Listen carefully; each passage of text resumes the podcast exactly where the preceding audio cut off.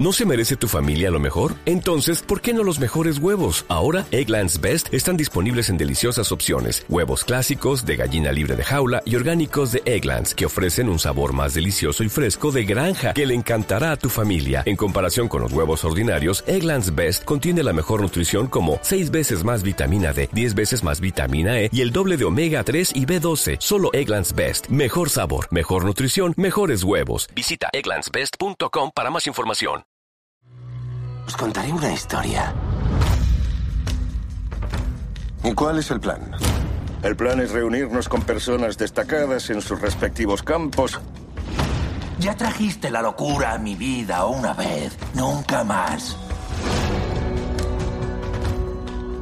Hola, cachorrito. Creo que estoy perdiendo la cabeza. Hay sacrificios mayores que volvernos un poquito locos. Que quizá nos pidan que hagamos. Te has metido en una movida muy pero que muy rara, Sombra. No debes fiarte de él. ¿Quién es usted? Suerte, Sweeney el loco. Me cae bien. No soy tu enemigo. Guerra. Será glorioso. Ganes o pierdas. Los domingos a las 10 de la noche, American Gods en Extreme.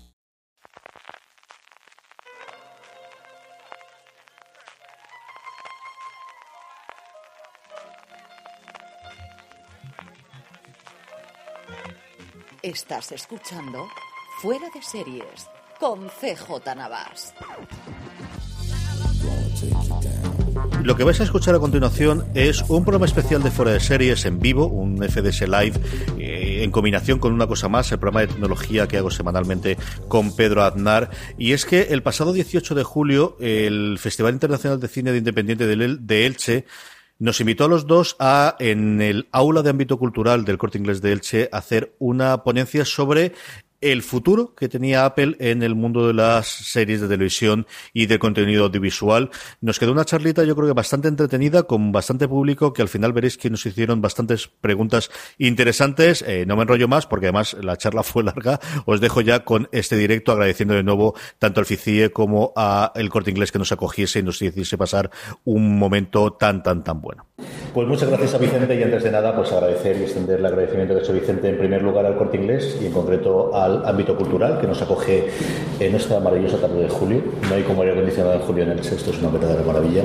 Y otro lado, y aquí bueno, pues agradecemos tanto Pedro como yo a, a, Vicente en nombre del Festival Internacional de Cine Independiente del Che que nos invitase a hacer esta charla, que es una cosa de la que llevamos mucho tiempo queriendo hablar. Hace cuestión de nueve meses, además recuerdo que fue Navidades en tu casa, grabamos cuando se empezaron los primeros escarceos de qué cosas va a poder hacer Apple en el mundo audiovisual y grabamos un programa y era cierto que, que llevábamos un poquito de tiempo de a ver cuándo podemos hacerlo, pues mira, nos lo han dejado muy fácil además, como os digo, con agua, con aire, el poder hablar.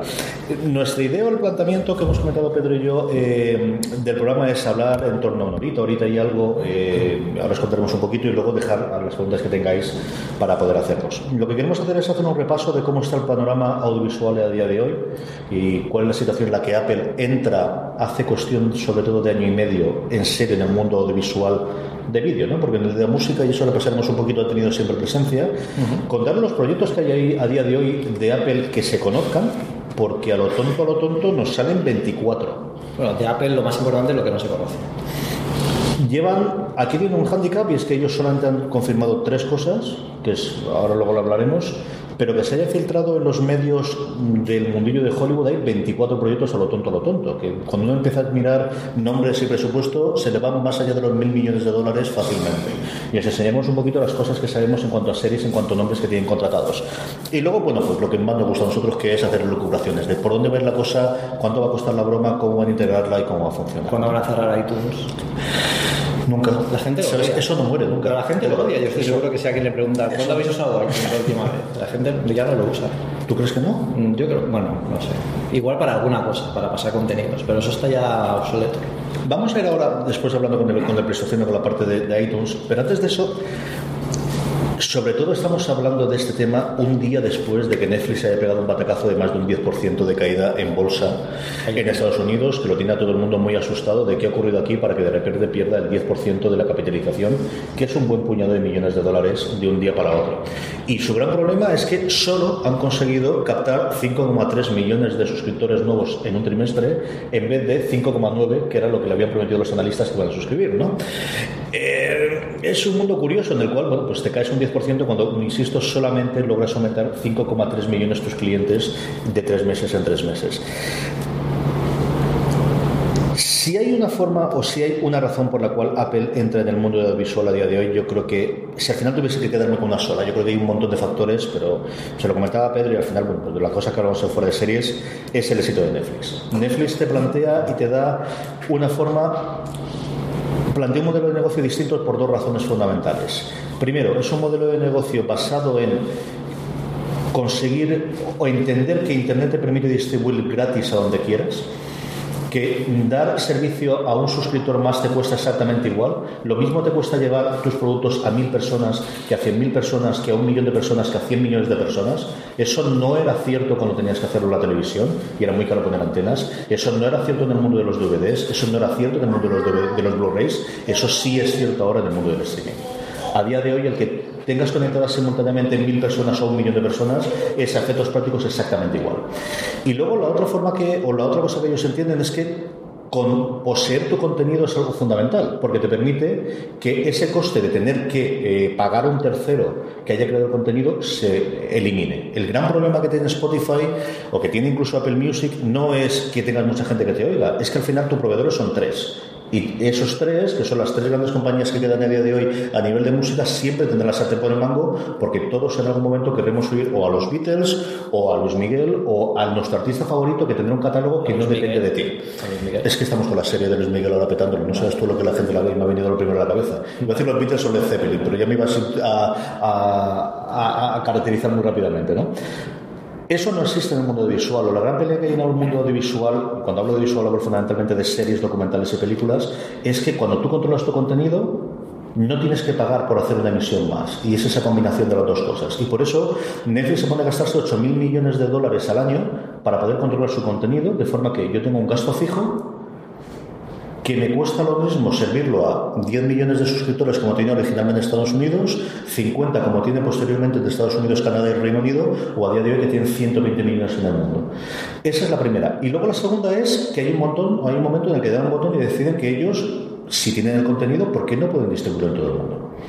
¿Cuál es la razón por la cual, si yo estaba en Estados Unidos, en Inglaterra, mi problema para distribuir esas mismas series en España era que antes la licencia no era mía, pero si ahora el contenido es mío, ¿por qué no lo voy a poder hacer? Y hay un momento hace dos años en el que en Las Vegas le dan un botoncito en el E3, en el E3 digo yo, en, el, en, la conferencia de enero, y le dan el botoncito y de repente está en 192 países del mundo. A efectos prácticos todo el mundo menos China, que es el único sitio por todo el sistema legal y político chino en el que no pueden, de hecho entran y se tienen que retirar hace seis meses. ¿no? Eso es lo que todo el mundo está persiguiendo a día de hoy. Está persiguiendo controlar el contenido, está persiguiendo ser tú el que tenga la relación con tu cliente, tener esa relación final. ¿no? Y lo vemos con todo el tema de las fusiones que hay a día de hoy, con la compra por parte de tecnológicas o de, gente potente. En Estados Unidos acaba de haber una venta de Time Warner. Time Warner es la gente que controla DC Comics, que controla Warner Brothers, pero también que controla HBO. Y sabemos la pelea que hay por la parte de Disney y, de Verizon para poder comprar Fox, para comprar pues, de los derechos desde los Simpson hasta cualquiera de las cadenas que tengan. Eh, ese es el mundo en el que entra Apple. Apple entra en un mundo en el que ellos tienen una serie de usuarios, en el que tienen una serie de contenido, y no es el primer escarceo que hacen en audiovisual, porque ellos de alguna forma sí fueron los pioneros en entender que hay una forma distinta de distribuir eh, el audiovisual que empezaron con iTunes. Pedro.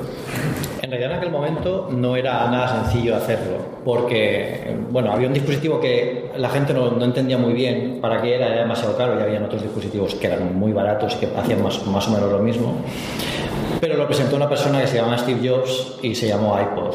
Con eso, bueno, tuvieron un sistema que necesitaban conectarlo a alguna parte y conectaron, utilizaron, utilizaron iTunes y en, ahí empezaron a generar contenidos.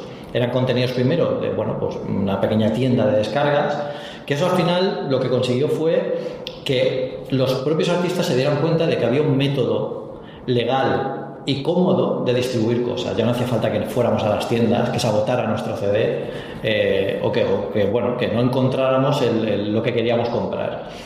Y nos permitía llevarlo en el bolsillo. Eh, o sea, la, frase original de Steve Jobs es, son mil canciones en tu bolsillo, que en aquella época era absolutamente revolucionario. Estamos hablando de una época en la que veníamos del Wallman o del Disman. Disman son 20 canciones en el bolsillo si el bolsillo era grande, porque eran bastante grandes. Em, yo creo que iTunes eh, fue un modelo bastante importante porque fue la llegada del negocio digital a un mundo que no lo era aún totalmente. No estábamos muy preparados, era la época de las grandes descargas, estaba Napster, estaba el Emule, ¿os acordáis del Emule? Y, y toda la gente buscaba cosas ahí. Eh, ayer, grabando el podcast con, con, con Miguel en esto, con yo como pasaba, comentábamos que si de un, mo- hemos trans- transicionado de un modelo en el que no creíamos en las descargas a un modelo en el que la gente ya compra legalmente. De hecho, ya no decimos la frase, oye, ¿de dónde te la has descargado esta, esta serie esta peli? Preguntamos, ¿está en Netflix? Es más complejo ahora que alguien diga, está en iTunes y Apple se va a preguntar. Y Apple lo que quiere ahora básicamente es, eh, bueno, eh, no solo tener un sitio donde eh, subir contenidos y que puedan aportar contenidos grandes players, como puede ser bueno, pues las grandes cadenas estas que están hablando con fusiones, sino que Apple sabe muy bien que sus usuarios son, entre comillas, un poco distintos. Entonces consiguen que se llamen la atención con grandes licencias. Vamos a ver licencias, eh, luego veremos algún ejemplo, eh, de libros clásicos de la ciencia ficción, donde durante muchísimos años han intentado hacerse películas y vídeos sobre ellas y se decía que no se podía llevar a gran pantalla porque la tecnología no existía para hacer esos efectos especiales. Pues ahí entra Apple, que como sabéis van bien de pasta, y han dicho, pues vamos a ver si se puede o no. Entonces, eh, fijaos que han conseguido que estemos hablando aquí de esto y que se hable mucho en los medios digitales y en las, en las noticias y en, en la información, sin que Apple haya dicho ni una sola palabra de lo que van a hacer.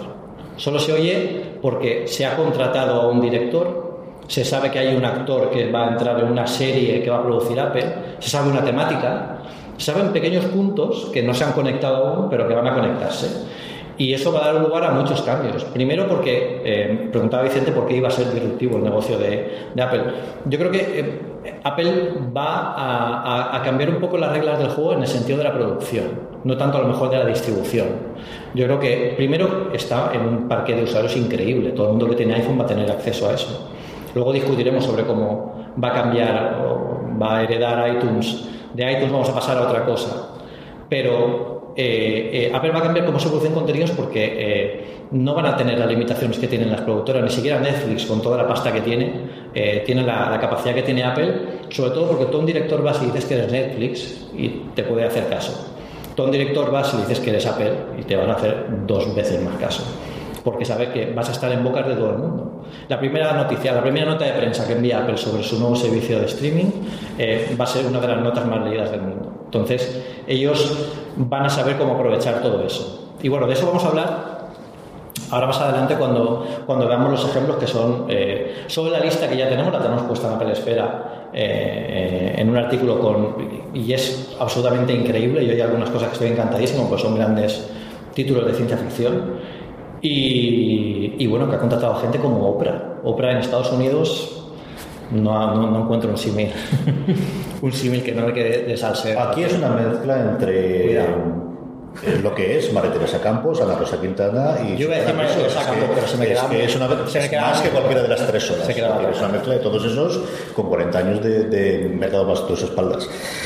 Eh, vamos a ir con ello dentro de nada, pero yo sé que hay dos momentos en los que yo creo que se empieza a perfilar la estrategia tal y como la conocemos a día de hoy, en 2018, en, dentro de Apple en cuanto a lo audiovisual. El primero y el principal es el momento en que Apple empieza a creer en el streaming. Y es que como es una cosa curiosísima que fueron los primeros que entendieron que se tenía que pagar por el contenido digital con iTunes, con la descarga de la música, pero en cambio fueron de los últimos que se sumaron al carro con el streaming de música cuando ya estaba consolidado en Europa Spotify desde luego y en Estados Unidos alguna cosa como Pandora y algún otro servicio. Es cierto que han comido mucho espacio. La semana semana pasada o el mes pasado creo recordar que se decía que en Estados Unidos ya había aumentado, estaba por encima de las suscripciones de Spotify, de, de Apple Music por encima de Spotify, y pero les ha costado entrar, ¿eh? Pero, costó pero, mucho entrar. Pero y eso es súper importante porque toda la gente, todo, toda la gente que tiene iPhone y que tiene productos del ecosistema, porque al final Apple no te vende un dispositivo, te vende el acceso a su ecosistema y te vende que yo pueda estar oyendo música en el iPad, lo cierro, eh, cojo el iPhone, lo cierro y cojo el Mac o cojo el HomePod, que cuando llegue a España, si algún día llega, se lleva a llegar pronto el HomePod. Y, y, y, va a ser realmente un, eh, eh, un cambio que va a suponer que le llegue a, a, mucha más gente. Que hayan atravesado ese umbral en el poco tiempo que lleva Apple Music uh -huh. es bastante notorio porque recordemos que Apple Music no tiene una vertiente gratuita. Spotify tú lo puedes tener, seguro que muchos lo tenéis de forma gratuita, pero eh, no hay una vertiente gratuita, lo puedes probar y ya está. Y con las limitaciones que tiene. Yo soy usuario de Apple Music, los sospechamos. de todo, tú los pagas todos. No, pero. pero ¿Te, ¿Te has ido a Spotify ya? No. Ah, no, ah, pero, ah. pero porque me comparten muchas listas y lo que hago es. Hay un programa que se llama Songsift, que os lo recomiendo, que lo que hace es pasar las listas de Spotify a Apple Music. Entonces yo en el coche utilizo Apple Music, entonces es mucho más cómodo.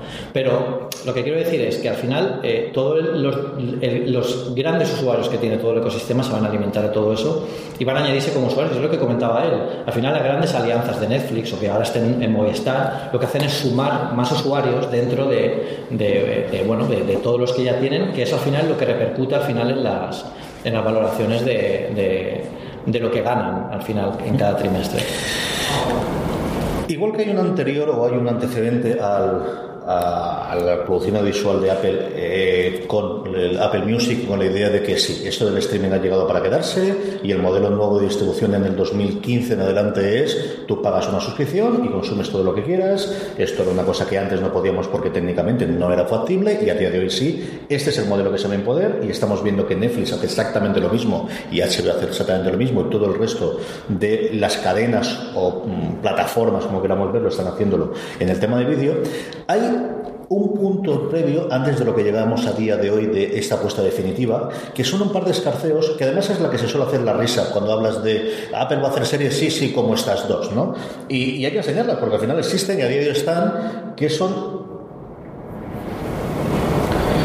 dos series que se hacen en un Apple totalmente distinto, que se hacen debajo de Apple Music, que se hacen con un, una connotación muy clara a desarrolladores de música, y cuando todavía estaba bajo el funcionamiento de uno de los vicepresidentes de Apple, que es Eddie Q, que es el que estaba. La primera de ellas es un reality, eh, con caras muy famosas como Winner Paltrow o como eh, Jessica Alba, que lo tienes ahí. Luego tenéis a Gary Vaynerchuk, que es un tío, bueno, inversor en, eh, en serio, por así decirlo, ¿no? De, que tiene cosas. Y luego Willem, eh, al que conocéis de, de, música. Y era un reality sobre gente que hacía pitch de aplicaciones, se llamaba Planetas de las Apps o Planet of the Apps.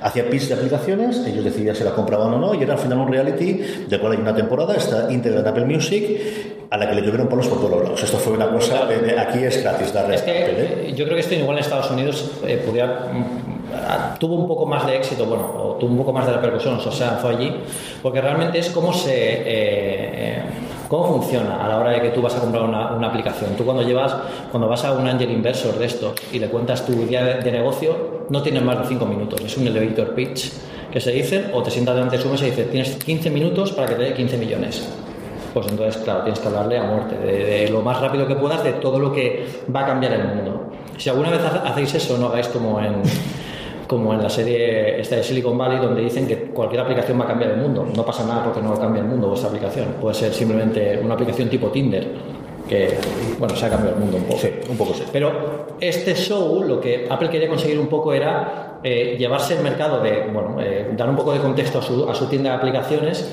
y aparte pues meter un poco la patita dentro de la, de la, producción propia a ver qué tal iba. Yo creo que aquí aprendieron más de producción propia que de, que de contenidos. Yo creo que aprendieron lo que no tenían que hacer. Yo creo que aquí, sinceramente, creo que esto nos queda grande o necesitamos llevarlo a otro sitio o, o, bueno, ya nos han llovido palos, ya estamos probados para esta parte.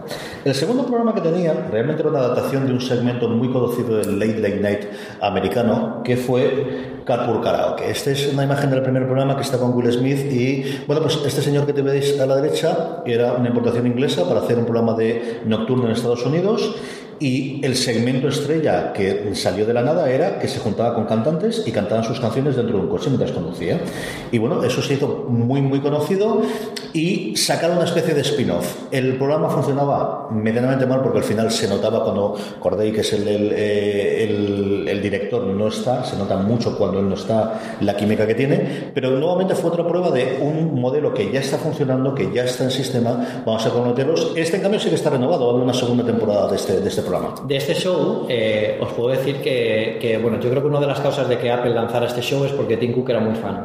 Y os lo digo porque hace dos años eh, tuve la suerte de ir a San Francisco. Has tardado solamente 20 minutos. Y todavía no he hablado de la, y todavía no he hablado de la Lo sé, lo sé, lo sé. Lo sé, O sea, que es cuestión Te he puesto una foto de la Perpar para que puedas hablar. También, Como perfecto. te lo digo, digo, bueno. Bueno, pues en este show eh, hubo una, una, una keynote que empezó con el vídeo de con un vídeo de Carpool Karaoke eh, en el que salía Tim Cook como invitado. Entonces empezó la keynote, nosotros estábamos en yo creo que tres filas por delante del escenario y, y bueno, salió el vídeo y Tim Cook lo veíamos al margen de la pantalla, que eso no se ve en los vídeos de la keynote.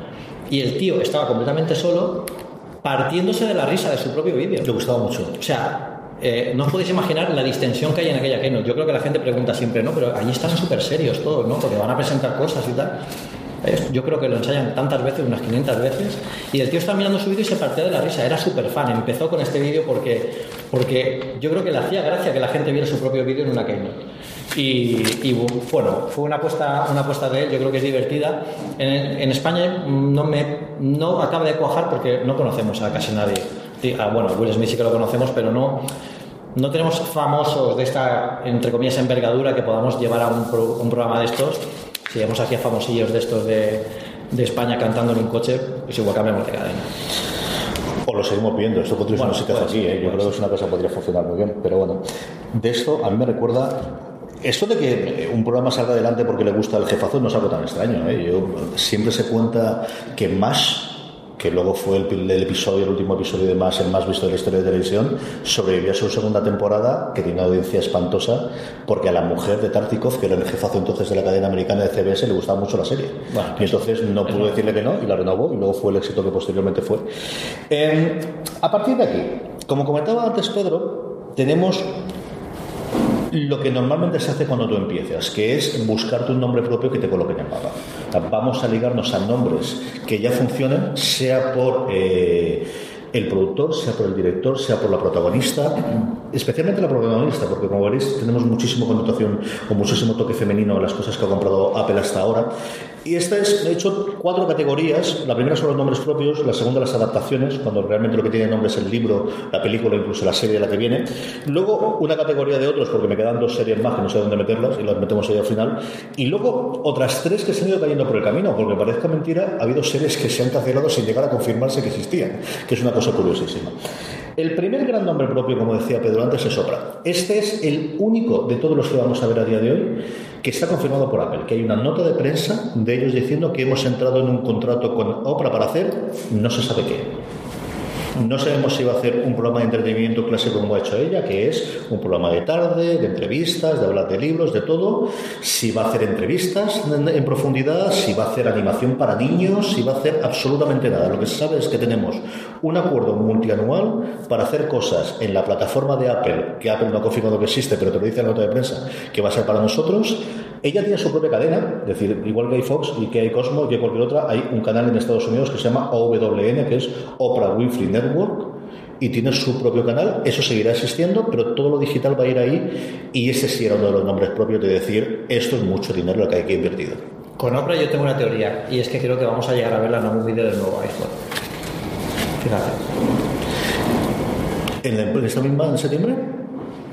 Igual adelantando algo de lo que podamos ver, yo creo que sí. Y además que sería un- para, bueno, en Estados Unidos sería un auténtico bombazo que, que Oprah saliera en una keynote con un vídeo presentando un iPhone o incluso haciendo de, de Jonathan Ive diciendo, bueno, pues voy a decir. Ya tenéis aquí mi nueva serie, ¿no? Os siempre he querido hacer una, esto sobre esto y nunca me Sí. habían dejado y ahora Apple Sí. me ha permitido hacerlo. Sí. Y ya lo podéis ver en nuestro nuevo iPhone, que ¿cómo se Porque eso solo lo puedo hacer con Apple.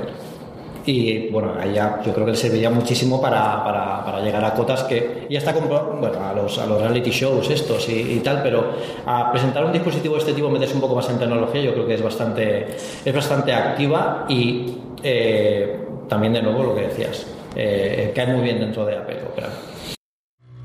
Os contaré una historia. ¿Y cuál es el plan? El plan es reunirnos con personas destacadas en sus respectivos campos. Ya trajiste la locura a mi vida una vez, nunca más. Hola, cachorrito. Creo que estoy perdiendo la cabeza. Hay sacrificios mayores que volvernos un poquito locos. Que quizá nos pidan que hagamos. Te has metido en una movida muy pero que muy rara, Sombra. No debes fiarte de él. ¿Quién es usted? ¡Suerte, Sweeney el loco! Me cae bien.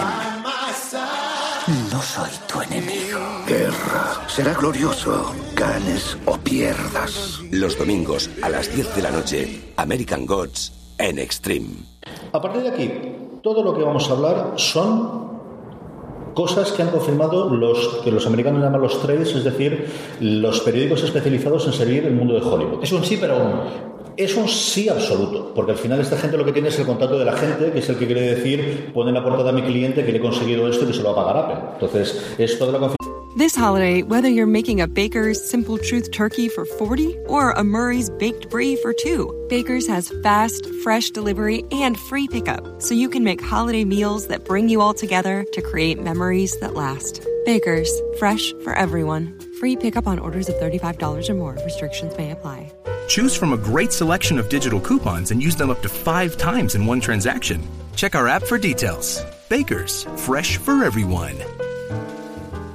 ¿No se merece tu familia lo mejor? Entonces, ¿por qué no los mejores huevos? Ahora, Eggland's Best están disponibles en deliciosas opciones. Huevos clásicos, de gallina libre de jaula y orgánicos de Egglands, que ofrecen un sabor más delicioso y fresco de granja que le encantará a tu familia. En comparación con los huevos ordinarios, Eggland's Best contiene la mejor nutrición como 6 veces más vitamina D, 10 veces más vitamina E y el doble de omega 3 y B12. Solo Eggland's Best. Mejor sabor, mejor nutrición, mejores huevos. Visita egglandsbest.com para más información información que te podemos tener algo en Hollywood no quiere decir que después no se caiga como alguno de los casos. Para que os hagáis una, una idea, eh, toda la gente que trabaja en Apple tiene medidas estrictas de seguridad para no difundir nada, absolutamente de información de nada de lo que se esté trabajando. Hay un departamento específico que, que, que vigila toda esa seguridad, que nadie saque cosas de los, de los laboratorios, que nadie haga pruebas fuera de los laboratorios y si la hacen que sea muy medido, que nadie pierda un iPhone, como ya ha pasado alguna vez, o bueno, o eso dijeron. Eh, hay un departamento que persigue drones que vuelan los campus.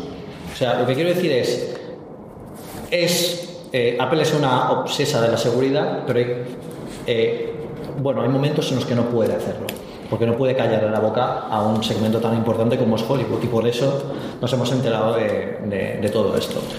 El primero que tenemos aquí es un nombre propio de que nunca falta, es decir, esta es una de las personas que siempre hace cosas, que es JJ Abrams. Y JJ Abrams tiene una serie de estas que dices, esto es alguien que nadie me compraba, porque al final lo que quieren de mí es la gran nueva serie de ciencia ficción, el gran nuevo thriller, la nueva Perdidos, la nueva Alias, lo que funciona.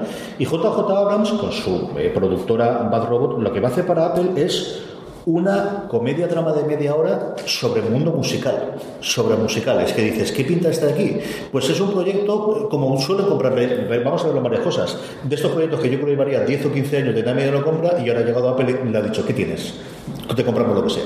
Mm, Y porque es un proyecto que eh, es completamente rompedor a lo que está haciendo Abrams eh, eh, normalmente. Ha hecho Perdidos, está haciendo la saga, bueno, la saga, eh, todas las películas de Monstruoso, de Cloverfield, que ahora en Netflix hay una película buenísima que, que sobre, sobre esa saga y está hecha por él. Poco se aleja un poco del mundo del misterio y se va a la otra parte, a- al mundo de la comedia, que quieras que no, aunque no lo sigáis, dices, hostia, el tío de Perdidos está haciendo comedia, vamos a ver qué es esto.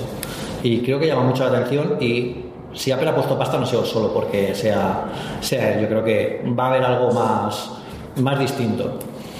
El siguiente nombre propio es un nombre muy antiguo y es Emily Dickinson, y es que la siguiente es una biografía en tono de comedia sobre la vida de la autora de Emily Dickinson.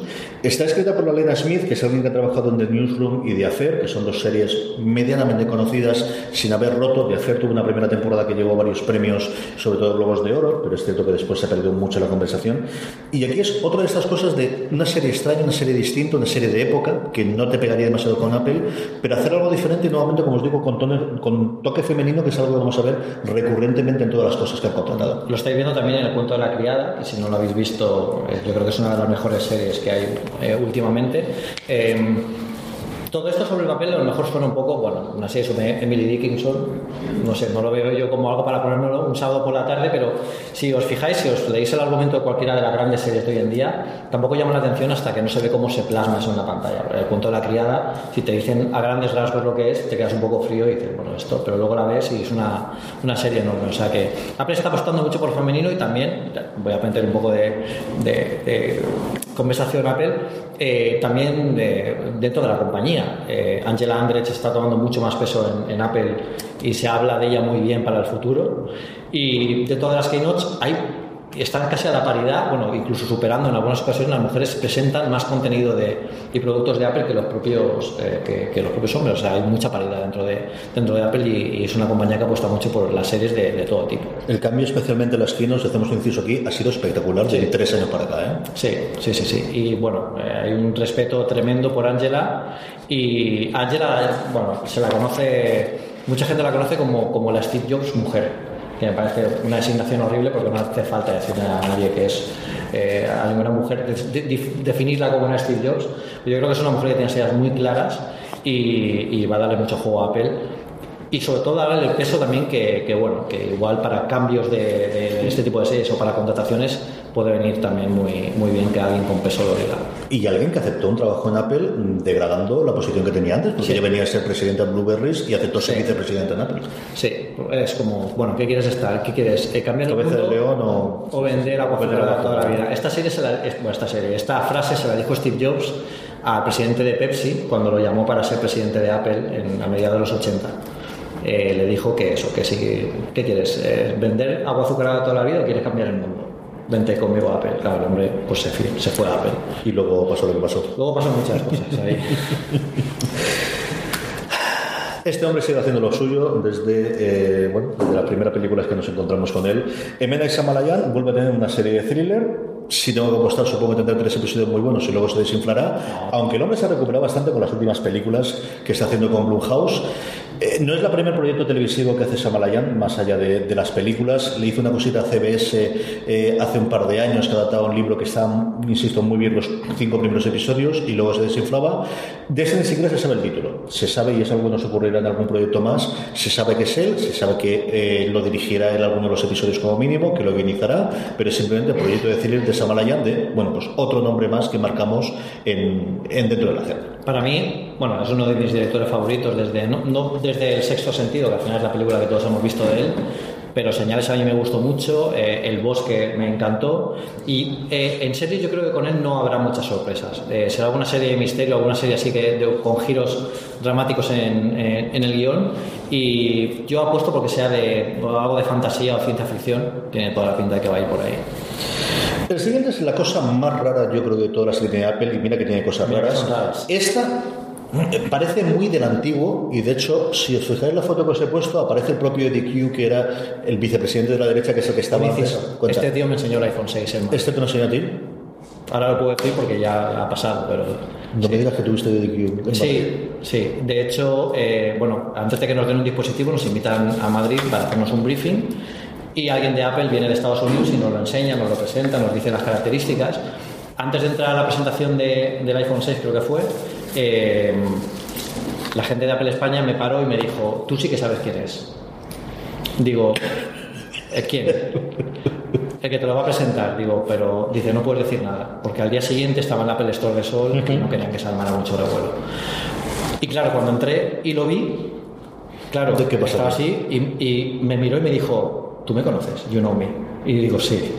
Y digo, bueno, yo, es un placer tal. Dice, no, el placer es mío por presentarte el iPhone. Y digo, venga, vamos. Y ahí estaba el tío, el, tío estaba enseñándome el teléfono como si fuera eh, la mejor cosa, o sea, una pasión, es que es uno de los mayores de los directivos más importantes de Apple.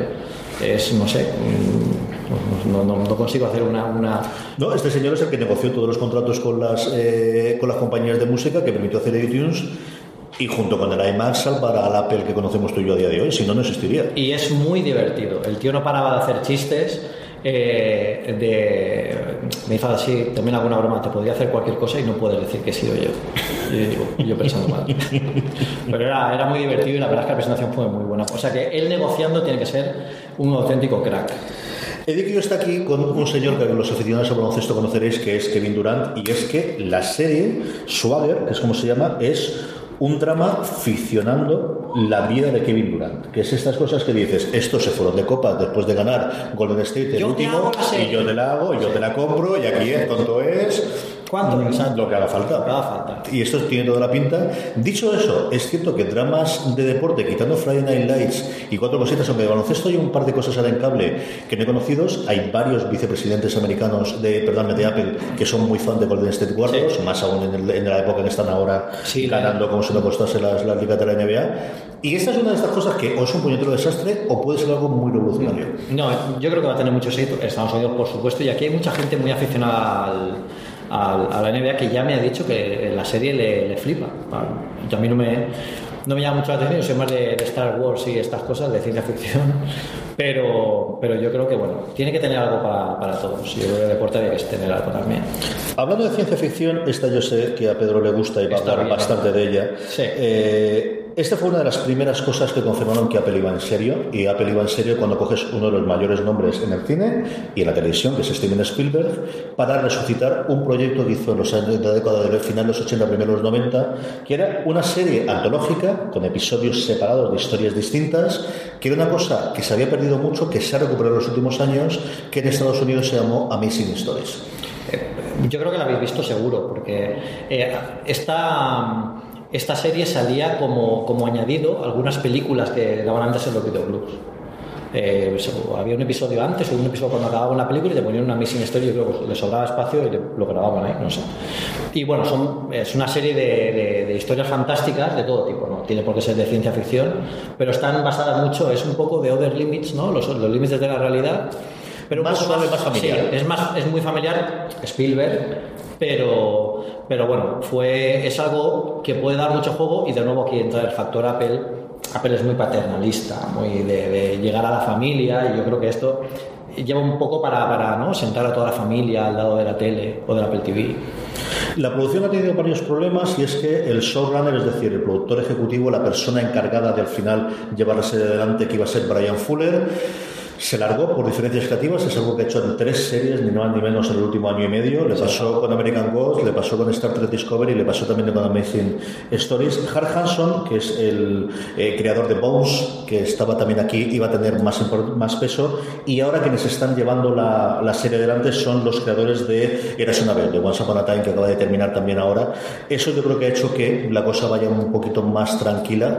La idea era contar con, porque el, el modelo antológico te permite tener directores distintos e historias distintos, yo creo que coger un elenco muy interesante de escritores y de directores diferentes y sobre todo de casting, ¿no? Al final le estás diciendo a un actor, vente a hacer un episodio de 40 minutos o 45 minutos y no tienes que hacer nada más, no tienes un compromiso de meses y meses de tener que rodar. Yo creo que esta, se hablaba de 5 millones de dólares por episodio, yo creo que esto habrá incrementado conforme pasa el tiempo, porque esto tiene casi año y medio ya la confirmación, tiene pinta de que, de que sea una de las grandes apuestas con mucho nombre detrás, de, de poner un tráiler y en un minuto y medio sacarte como 50 caras. En su momento se hablaba de esta serie como a, a los actores. eh, eh, ha salido en el Amazing Stories de Spielberg. Ahora se dirá, ha salido en el Amazing Stories de Apple.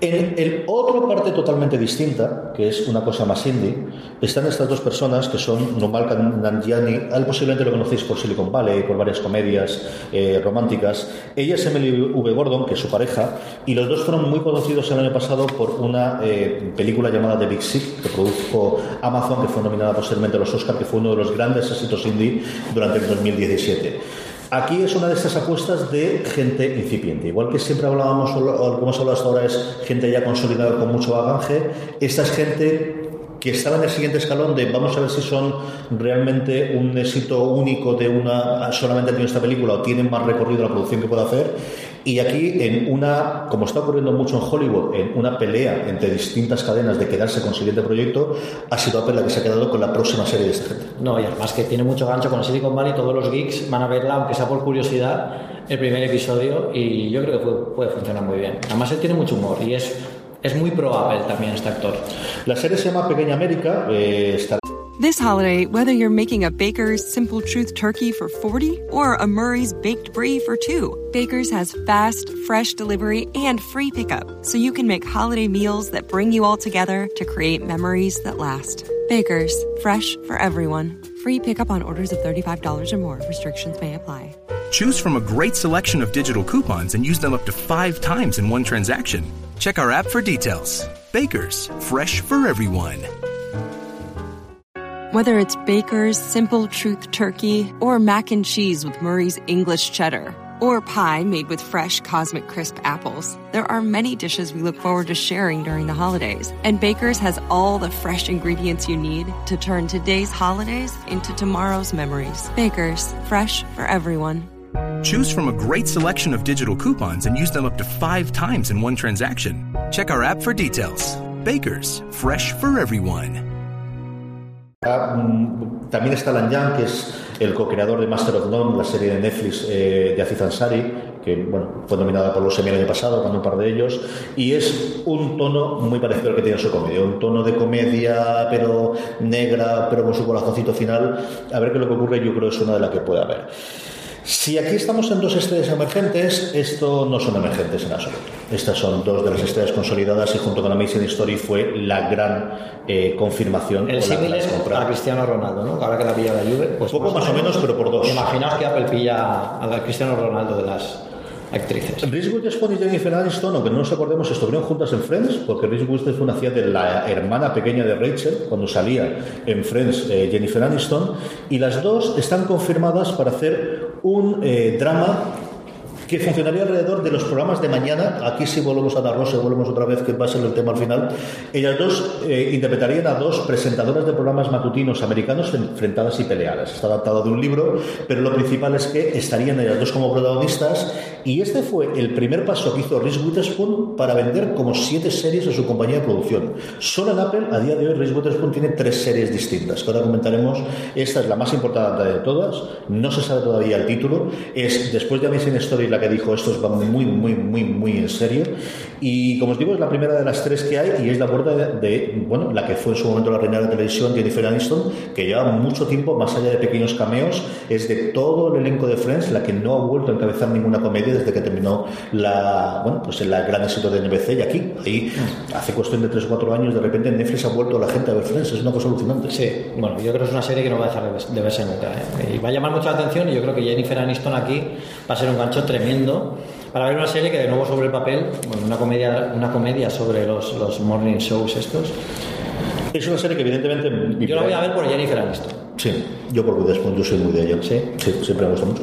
¿Qué vamos a hacer? Si a mí me preguntaseis de todos los 24 proyectos que tiene eh, Apple, cuáles son los que más me gustan, tendría un serio problema entre este y el que luego comentaremos de ciencia ficción. Y es que por fin este hombre, por fin Ronald D. Moore, el creador de Battlestar Galactica, vuelve a la ciencia ficción.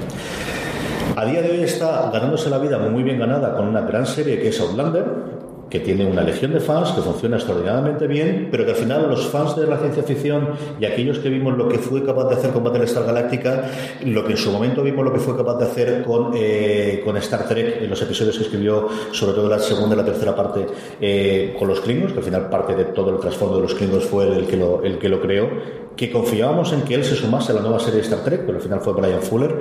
Pensábamos que podía volver y ha sido Apple la que le ha puesto un cheque, no sabemos en blanco como de grandes son los ceros, en un proyecto que tampoco tiene título, que se llama el proyecto de ciencia ficción, esto sí que han dejado muy claro, de Ronald D. Moore, y esa es una grandísima noticia. Aquí es como eh, un cocinero que tiene cuatro estrellas Michelin y deja de cocinar y se dedica pues a ser pinche de cocina. Y de repente dice, bueno, voy a volver a cocinar y además con lo que mejor sé hacer. O sea, voy a hacer mi plato estrella tres veces mejor. Este es uno de los ganchos que Apple, eh, de lo que Apple es capaz de hacer, ¿no? De nuevo la disrupción que comentaba antes Vicente, es el hecho de que Apple puede llegar a este tipo de personas que decía que no iba a volver a meterse en ciencia ficción y permite que le den el proyecto que él quería con seguramente sin limitaciones de, y por eso lo habrá aceptado, no tiene limitaciones de presupuesto, tienen muy pocas, tienen libertad creativa, que yo creo que el cheque en blanco de Apple no es tanto el dinero, es más, tienes libertad creativa, no te voy a decir lo que tienes o lo que no tienes que hacer, pero quiero que seas tú el que lo haga. Y ese es el cambio que ahora con, con, con él se va, se va a notar mucho. La siguiente serie es una serie que hasta hace mm, un mes, bueno, miento, es un mes, hasta el día 10 de julio que se confirmó el casting, que os enseñaré, era una serie futurista, otra vez, tiene mucho peso de la ciencia ficción dentro de Apple en sus series, se llama Ver, sí, simplemente, SE, y ahí nos hemos quedado, y lo que sabíamos hasta ahora era el equipo creativo detrás de la cámara. Estaba en los guiones el creador de Peaky Blinders, Steven Knight, que ha hecho varias cosas más, pero sobre todo aquí es conocido por Peaky Blinders, dirigido por Francis Lawrence, que es el responsable de las últimas tres eh, películas de los Juegos del Hambre, y como os digo, esto hasta el día 10, en el cual sabemos que el que lo va a interpretar es ni más ni menos que Jason Momoa, muy conocido por hacer de Khal Drogo en Juego de Tronos, más conocido después por Aquaman. hacer de Aquaman, que es lo que podéis ver aquí en la imagen de la película que se estrena de DC dentro de nada, que a ver cómo le funciona, y nuevamente otra serie de, de ciencia ficción que nos suenan unas cuantas, Pedro. de ciencia ficción con el reclamo de tener a uno de los actores más importantes de Juego de Tronos dentro de la, del casting, que yo creo que es un, vamos, eh, es un, es un llamamiento muy potente para alguien que, bueno, para una compañía que está entrando todavía en el mundo de- de las series. Y por último, en cuanto a las que tienen nombre propios, aunque hay alguna de las que luego hablaremos que también sería discutible si tendrían que estar en esta categoría, este además fue poquito después de los Oscar y después de toda la gran movida con La La Land, y es que el creador de La La Land, el director de La La Land, Damien, eh, Chazelle, le vendió una serie que no solo va a dirigir, sino que va a escribir íntegramente.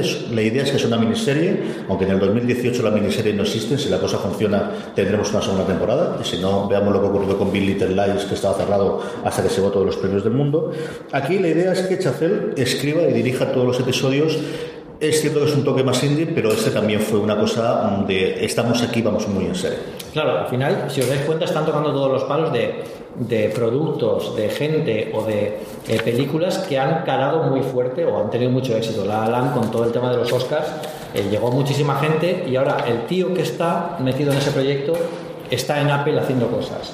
Eso yo creo que es el mensaje que quiere lanzar la compañía, en el que, bueno, muchas veces yo creo que no hace falta ni preguntarnos que eh, todo esto no se pueda callar, pero yo creo que ni siquiera Apple quiere eh, que todo esto no se sepa. O sea, que la gente vaya viendo, también porque no llegan precisamente los primeros, aunque Apple nunca llega habitualmente el primero a, a nada, lo que pasa que luego siempre define un poquito. Eso lo tenía que decir también. Acabando con el, con el bloque de los nombres propios, pasamos al siguiente que yo, de una forma más o menos composa y global, he eh, dominado las adaptaciones. Aquí vamos a ver un poquito de todo, vamos a ver fundamentalmente adaptaciones de libros, pero vamos a ver una cosita. La primera es posiblemente la serie más rara que os podréis encontrar de Apple de las que va a hacer. Es una adaptación de una serie francesa para la cual ha comprado tanto los derechos de distribución como la posibilidad de adaptarla a Estados Unidos. El que sea francesa es importante en el sentido de que nos puede dar una pista de por dónde va a ir la distribución. Y es que Francia es de los países que más leyes tiene restringidas de si tú quieres poder emitir en Francia, tienes que hacer producción en Francia. Tú no puedes montar Netflix, hace Marsella y hace otras coproducciones con series francesas, porque Por si no, no le dejarían poder emitir en Francia. ¿no? Entonces, eso hasta cierto punto existe en Alemania, existe en España también, por eso a día de hoy Antena 3 y Mediaset, o A3 Media y Mediaset, producen prácticamente el 50% de las películas en España, y es porque por la ley Miró les obligan a tener cierto tipo de producción. Algo similar ocurre con, con Francia, y compran una serie más rara con Perro Verde. Os voy a poner solamente 50 segundos para que veáis la versión francesa. Sí, está en francés subtitulado, pero para que veáis el tono de lo que hay. Es una serie que Lorenzo Mejino, que es la persona que posiblemente en España más conoce series más allá de los que habitualmente tocamos, americanas e inglesas y españolas, me ha dicho que es la mejor serie francesa que ha visto este año y posiblemente en los últimos años. Y es una serie mm, audio. Fundamentalmente es un podcast con imágenes. Es una cosa muy extraña en el que... Ahora lo veréis. Os voy a poner los 40 segundos de lo que es el trailer para que veáis un poquito el tono de qué es lo que, lo que quieren hacer. Bonsoir. Merci d'être venu. Tout ce que vous entendez ce soir ne doit pas sortir de cette pièce. Ces enregistrements témoignent de ce qui s'est passé. Ces cassettes peuvent être choquantes et dérangeantes. Tous seront à votre disposition pour la compréhension de tous. Gardez en tête que tous ces enregistrements sont authentiques. Aucune de ces cassettes n'a été manipulée ou truquée.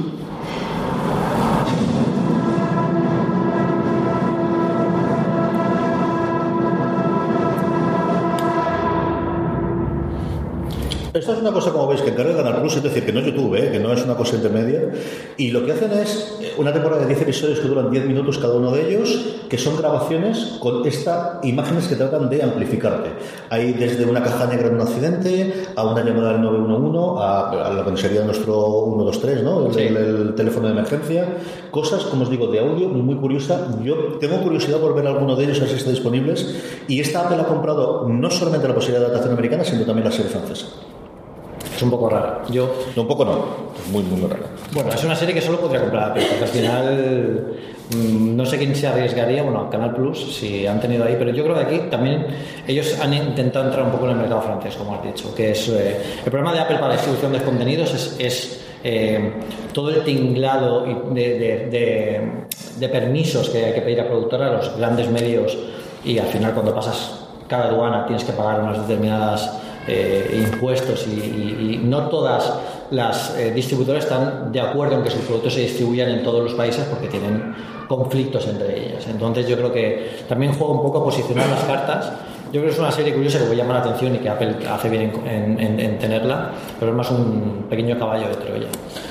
Si vamos a una cosa muy rara, la siguiente es una cosa pues con la que todos hemos crecido, que es con Barrio Sésamo, no exactamente con Barrio Sésamo, sino una producción que le va a hacer la gente de Barrio Sésamo, de la compañía que posteriormente montó Jim Henson. Barrio Sésamo, o la calle Sésamo realmente en Estados Unidos, que es Sesame Street, que se siguen haciendo episodios. Allí se emite en la televisión pública americana y ahora con HBO, porque les faltaba dinero y HBO lo puso y donde se emiten inicialmente.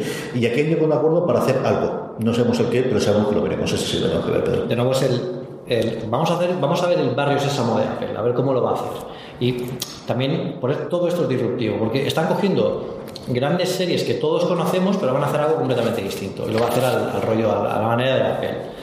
Y, y en este caso, como veis, también tocan el palo infantil. O sea, tenemos series familiares, ciencia ficción, dramas, comedias y también vamos a tener series infantiles. O sea, están montándose su propia cadena de televisión y eso nos da una pista de cuál va a ser el siguiente gran paso en, en la aplicación o cómo van a distribuir todos estos contenidos, que ahora hablaremos. La siguiente es una de, para mí, las cosas más curiosas, que es la adaptación de la vida de esta señorita de aquí, que es Gil Hisiak. Esta niña, os iba a decir, o voy a decir mujer, pero está justo en el paso, se hizo muy conocida en Estados Unidos porque con nueve añitos decidió montar su propio periódico en digital, evidentemente, por internet de su pueblo. Y se hizo muy famosa porque eh, fue la primera que dio la noticia de un asesinato que se había producido en su pueblo. Y a partir de ahí siguió manteniéndolo. Su página web está, se llama Orange Street News y es una adaptación de su vida que yo creo que es una cosa que puede quedar muy bien. Mm, Y además es algo muy curioso que te llama mucho la atención. Es la típica serie que, no esperas encontrar en ninguna gran, gran cadena. La siguiente que tenemos es una adaptación de una novela que yo desconozco por completo, como siempre es de gran éxito. Pues es posible, yo no te digo que no, yo la desconocía. Es una novela llamada Shantaram, que tiene ya una eh, secuela llamada La sombra de la montaña, eh, de Gregory David Roberts. Esta había pasado por muchos vericuetos en Hollywood. Hubo un momento en que iba a hacer una película interpretada por Johnny Depp, aquello se cayó, es algo muy habitual en Hollywood. Y aquí ha vuelto a ser eh, recuperada por ellos. Es una historia de. El- Cuenta la historia de Lynn, que es un convicto eh, que se escapa de una prisión de máxima seguridad en Australia. Como veis, en un poquito, cuando Australia era la prisión de, Gran Bretaña, y a partir de ahí las vivencias que tiene. ¿no? Una serie muy de aventuras, muy de alto presupuesto, muy de época, muy de vamos a hacer decorados en producción de This holiday, whether you're making a Baker's Simple Truth turkey for 40 or a Murray's Baked Brie for 2, Baker's has fast, fresh delivery and free pickup, so you can make holiday meals that bring you all together to create memories that last. Baker's, fresh for everyone. Free pickup on orders of $35 or more. Restrictions may apply. Choose from a great selection of digital coupons and use them up to five times in one transaction. Check our app for details. Bakers, fresh for everyone. Si estás buscando un buen podcast de análisis y debate en tu idioma, te invito a que escuches Pulso y Péndulo. Yo soy Carlos Curbelo. Y yo soy Fabiola Galindo. Todos los jueves analizamos temas de actualidad en Estados Unidos y Latinoamérica. Fabi y yo no siempre estamos de acuerdo, pero sí tenemos un objetivo común. Queremos servir como antídoto contra las noticias falsas y la polarización. Pulso y Péndulo. Busca nuestros episodios en Apple Podcast, Spotify o en tu aplicación favorita. Algo que necesitaban para tocar el, el punto de aventuras. Yo creo que han buscado una novela que tiene éxito o que empieza a tenerlo, porque si haya y secuela, eh, seguramente esto se convierta en trilogía y también haya también una parte que se refleje en la serie. Y esta de la que queremos hablar. Sí. O sea, si, como os he dicho antes, a mí hay dos series que me gustaba ver, una de Ronald Moore. Primero, Esperemos que sea verdad. Yo estado en fuera de series como mínimo tres veces. He dicho ya que se iba a hacer una adaptación de la saga Fundación de, Sega, de Isaac Asimov, de lo que en su momento fueron relatos, que posteriormente se convirtieron en conjunto, más que novelas, en conjunto de relatos. Recuerdo una hace como ocho años, recuerdo especialmente una hace cuatro años antes de debutar Westworld, la gente que estaba ahora detrás de Westworld de HBO, eh, tanto Nolan como Lisa Joy iban a producir eh, la nueva serie de Fundación en ese momento para HBO, aquel proyecto se quedó en la nada y lo ha recuperado. Apple parece ser. Este es uno de los grandes proyectos que a mí personalmente es el que más me, atrae. Este proyecto, eh, si habéis leído los libros, los libros son muy densos. Es una ciencia ficción de la denominada dura, porque bueno, tiene muchos, muchos matices de, tecnología y de ciencia que, que están explicados al detalle. Eh, te explican cómo los matemáticos predicen el futuro con modelos matemáticos, que eh, bueno, pues al final no es una cosa que leerlo es un poco árido. Se decía que esta serie eh, o estos libros eh, jamás se podrían sacar en, serie o en película, porque lo que os comentaba antes, la tecnología no existía para hacer algo así porque lo que Asimov explicaba en esos libros solo se podía recrear con la mente y cada uno recrea su propia concepción de lo que, de lo que Asimov quiere plasmar aquí. Eh, Apple lo tiene muy difícil para que esta serie guste a los que hemos leído los libros, porque cada uno, como él dijo, tiene su propia concepción de fundación, que además es una serie de libros enorme, donde te explica bueno, desde todas las leyes de la robótica, eh, que incluso se están empezando a aplicar ahora con la inteligencia artificial, o sea, lo que empezó siendo eh, un, una parte del guion de una novela eh, está empezando ya a ser parte de la vida, de la vida cotidiana. Y, y, esta es una de las que más ganas tengo yo de ver, porque en los libros el, la amplitud de, escenarios, la amplitud de, los personajes, las historias que se entrelazan eh, y la tecnología que muestran, que al final es una tecnología que ya veréis que es un poco retro, pero que, que está mucho más, o sea, una tecnología mucho más personal. Hay una cosa en Apple que se encargan siempre de decir, y ellos quieren hacer desaparecer la tecnología. Ellos quieren que llevemos un rectángulo y que no tengamos botones. Cada día vamos a tener menos botones en los iPhone y menos eh, puertos que podamos conectar, porque lo que quieren es que no sepamos más de lo que hay debajo de la pantalla. Asimov en este libro eh, habla, muy, habla de tecnología en una forma en la que eh, es casi eh, una percepción de, de, de, los personajes cómo transmiten o cómo utilizan esa tecnología. O sea, eh, hablan de, de, gente que puede hacer cálculos increíbles, pero no se explica cómo esta gente ha conseguido llegar a este nivel cognitivo y eso es gracias al desarrollo que se hace de la tecnología. ¿no? Esto también enlaza mucho, es que sobre esto podríamos hablar, una, podría hablar una fácilmente. Entero, fácilmente. Y ya, con esto ya acabo sobre esto para que veáis la, las, las, relaciones. Hace mucho tiempo le preguntaron a Steve Jobs por qué eh, le gustaba la tecnología eh, que eran los ordenadores. Eh, era una época en la que los ordenadores empezaban a ser más o menos eh, famosos entre la gente, pero eh, en una entrevista le preguntaron, defíneme qué es un ordenador. Entonces, Steve Jobs, en lugar de decirle, pues bueno, pues es un compendio de circuitos y de tal, no le dijo eso, le dijo, imagina a una persona y a un halcón. Y ahora imagina quién va más rápido, quién corre más rápido. Evidentemente el halcón volando va mucho más rápido que una persona andando. Dice, ahora imagínate que al hombre le doy una bicicleta y es el ciclista más veloz del mundo. ¿Quién va más rápido? El ciclista. Entonces le dijo él a la entrevistador, los ordenadores son bicicletas para la mente. Son potenciadores de todo lo que queremos hacer que no podemos llegar con nuestra capacidad normal y la tecnología amplifica eso. Eso está muy presente en la obra de Asimov y yo creo que todas esas conexiones son los puntos que conectan hacia atrás eh, eh, han llamado la atención de Apple y, por qué no decirlo, también han llamado la atención de Apple que la gente diga que no se puede hacer, que es muy de cabezonería.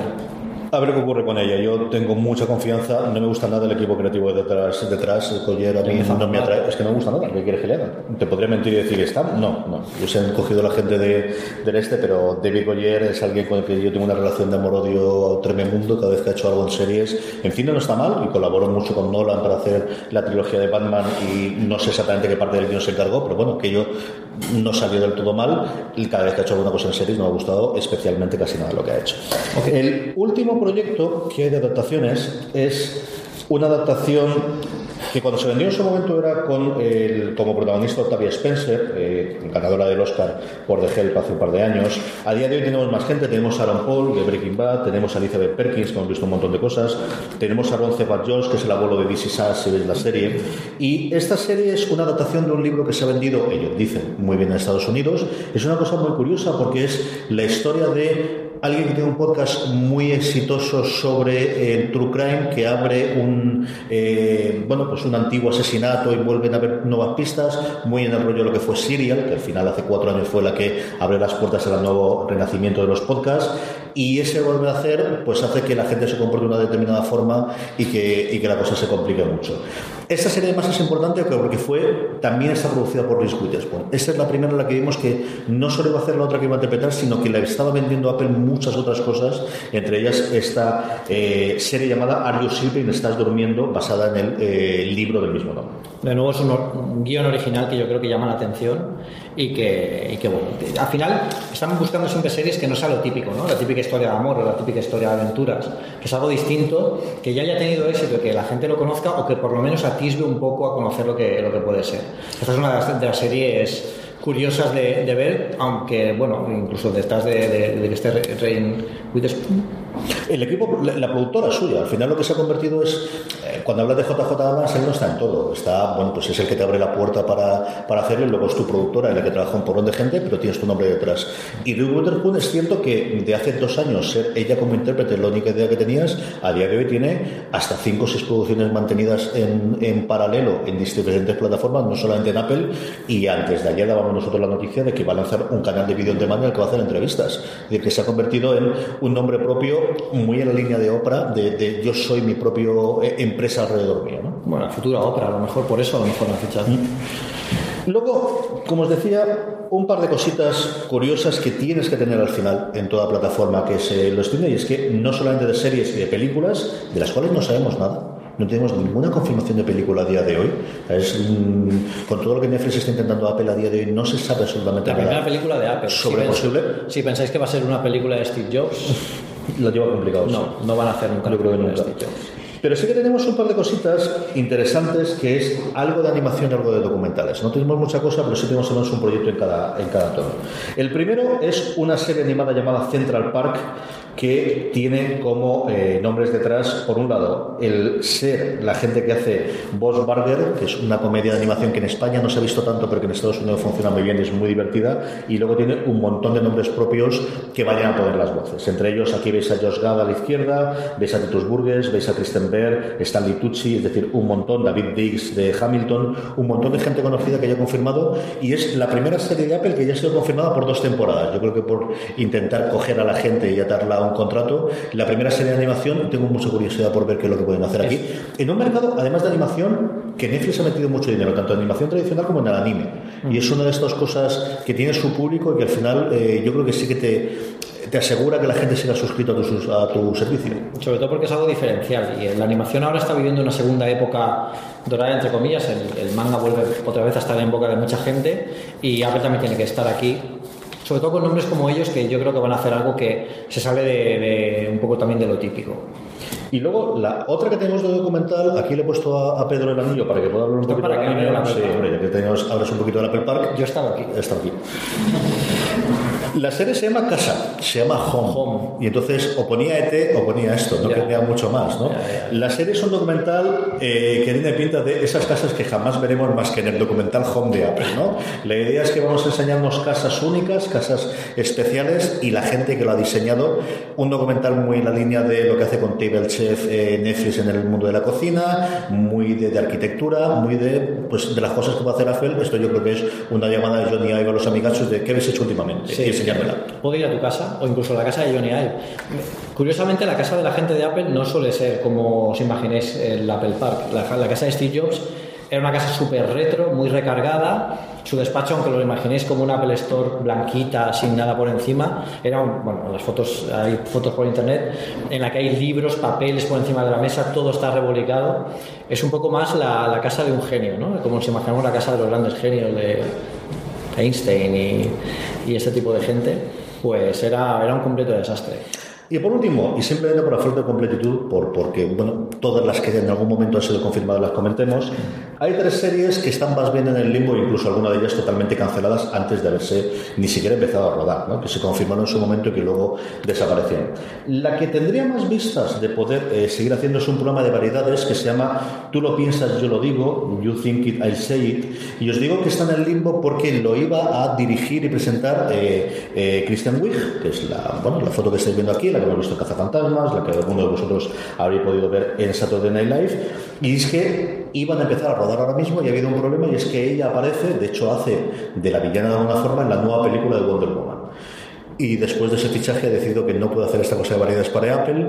Los productores están buscando a alguien para hacerlo, pero claro, encontrar a alguien que sea simpático, que cante, que baile, que esté dispuesto a hacer esto, no es una cosa tan sencilla como cambiar un actor secundario. Entonces, es una eh, sería el primer show de variedades o, un tipo de formato de programa clásico de televisión más que una serie que va a tener Apple y está a día de hoy totalmente en el limbo. Ella, yo creo que es una actriz que, que sabe cambiar muy bien de registro. Quizás en Cazafantasmas no fue su mejor papel, pero en Saturday Night Live, bueno, es alucinante las, los gags y, los, y lo, que, lo que puede llegar a interpretar. Yo creo que se ha perdido, haber perdido aquí eh, una gran actriz y, es difícil encontrar un repuesto ahora. Que yo no, creo que busquen a alguien como ella, buscarán algo para, para no intentar sustituirla, sino eh, poner a alguien en su lugar, aunque sea lo mismo. La siguiente es una eh, biopic en seis partes llamado eh, Signos Vitales sobre la vida de Dr. Dre, que es del antiguo. Este es justo confirmado un poquito antes de que Apple fichase a los dos ejecutivos de Sony, que habían sido responsables de Breaking Bad y de un montón de series más en Sony, para montar todo lo que os hemos contado. Esta serie está totalmente en el libro. Dr. Dre es uno de los fundadores de Beats, junto con Jamie Joy Vine, que la compran y va a ser, pues tenía toda la pinta de ser una serie con muchísimo acceso a él y bueno, pues posiblemente muy de dar cera publicera para que lo vamos a negar. Y está totalmente en el limbo, no se ha vuelto a saber nada más de ella desde el 2016, cuando se confirmó, como os digo, para ese mundo pre, vamos a hacer toda esta inversión audiovisual. Yo creo que esto está en pausa ahora mismo, porque eh, él es un personaje muy conocido en Estados Unidos, lanzó la marca Beach y eh, bueno, en Estados Unidos es una completa locura. Apple aprovechó eh, bueno, el, conocimiento que tiene con la empresa para usar su servicio de streaming para relanzar o lanzar Apple Music y, bueno, eh, después de todos los grandes fichajes que hemos visto hasta ahora, yo creo que este se queda un poco atrás en la sombra. Si no tuviéramos todos los demás, sería bueno, un, buen, un buen punto de partida, pero claro, es que los demás eh, yo creo que oscurecen un poco a, a Jimmy Hablando de esto, y, vamos a terminar ya mismo, pero hay un documental en seis partes que en Estados Unidos se emitió HBO, pero aquí ha traído directamente Netflix, sobre la relación de Dr. Dre y Jimmy Jovine. Empieza con Beats, pero luego remonta a su origen en cada uno de los lugares. Eh, pues siendo el productor ejecutivo de, algunos de los discos de Bruce Springsteen y de gente de los 70 y los 80, de U2, y Dre, bueno, pues en NWA que es muy curioso. Son seis episodios y está bastante bien. Si os gusta el mundo de la música rock y del mundo especialmente hip hop rap, está muy, muy bien. Son, yo diría que los Jobs y el Wozniak de la música. Sí, la, historia entre ellos y el paralelismo que hay con, con, Steve Jobs y Steve Wozniak de cómo crearon Apple va muy bien en la línea. La relación entre ellos ha sido, bueno, no siempre ha sido fácil, pero de ahí está que haya dado lugar a, una historia que, que, bueno, sí que estaría bien verla. Sobre todo por cómo lo plasma Apple porque recordad que ahora esta gente está trabajando para Apple.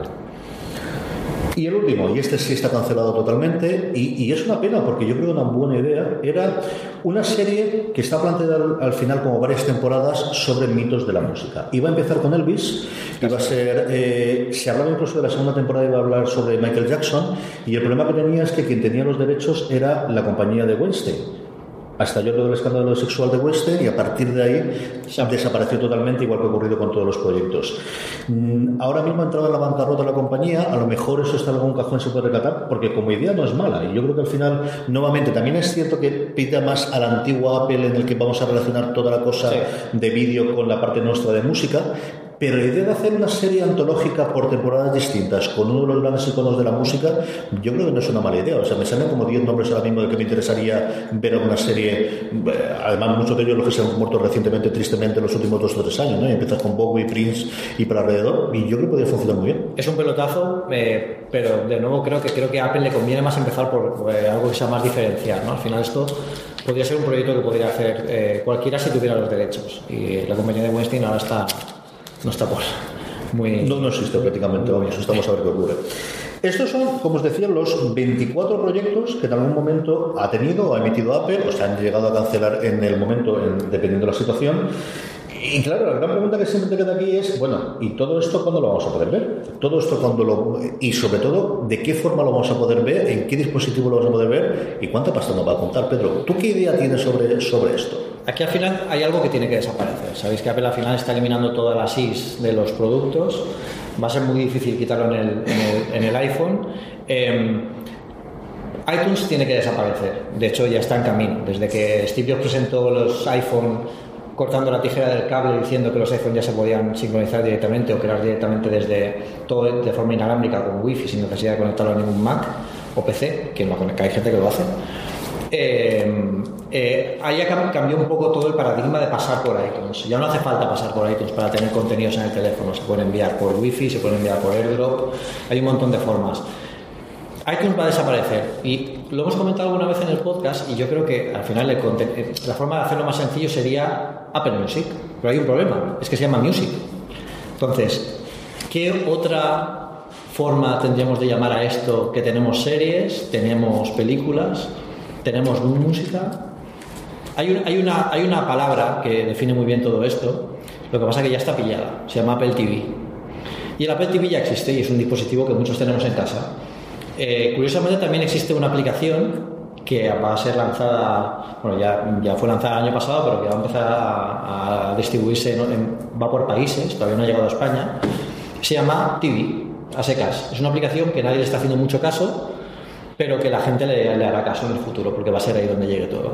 Entonces, iTunes desaparecerá, la forma de sincronizar los dispositivos serán de forma inalámbrica, estarán metidos ya dentro del sistema operativo, pero con eh, Apple TV, eh, con este Apple TV nuevo, eh, sí, a- cerraremos un poco el círculo, ¿no? El, el del Apple Park, para sacar un poco el tema también.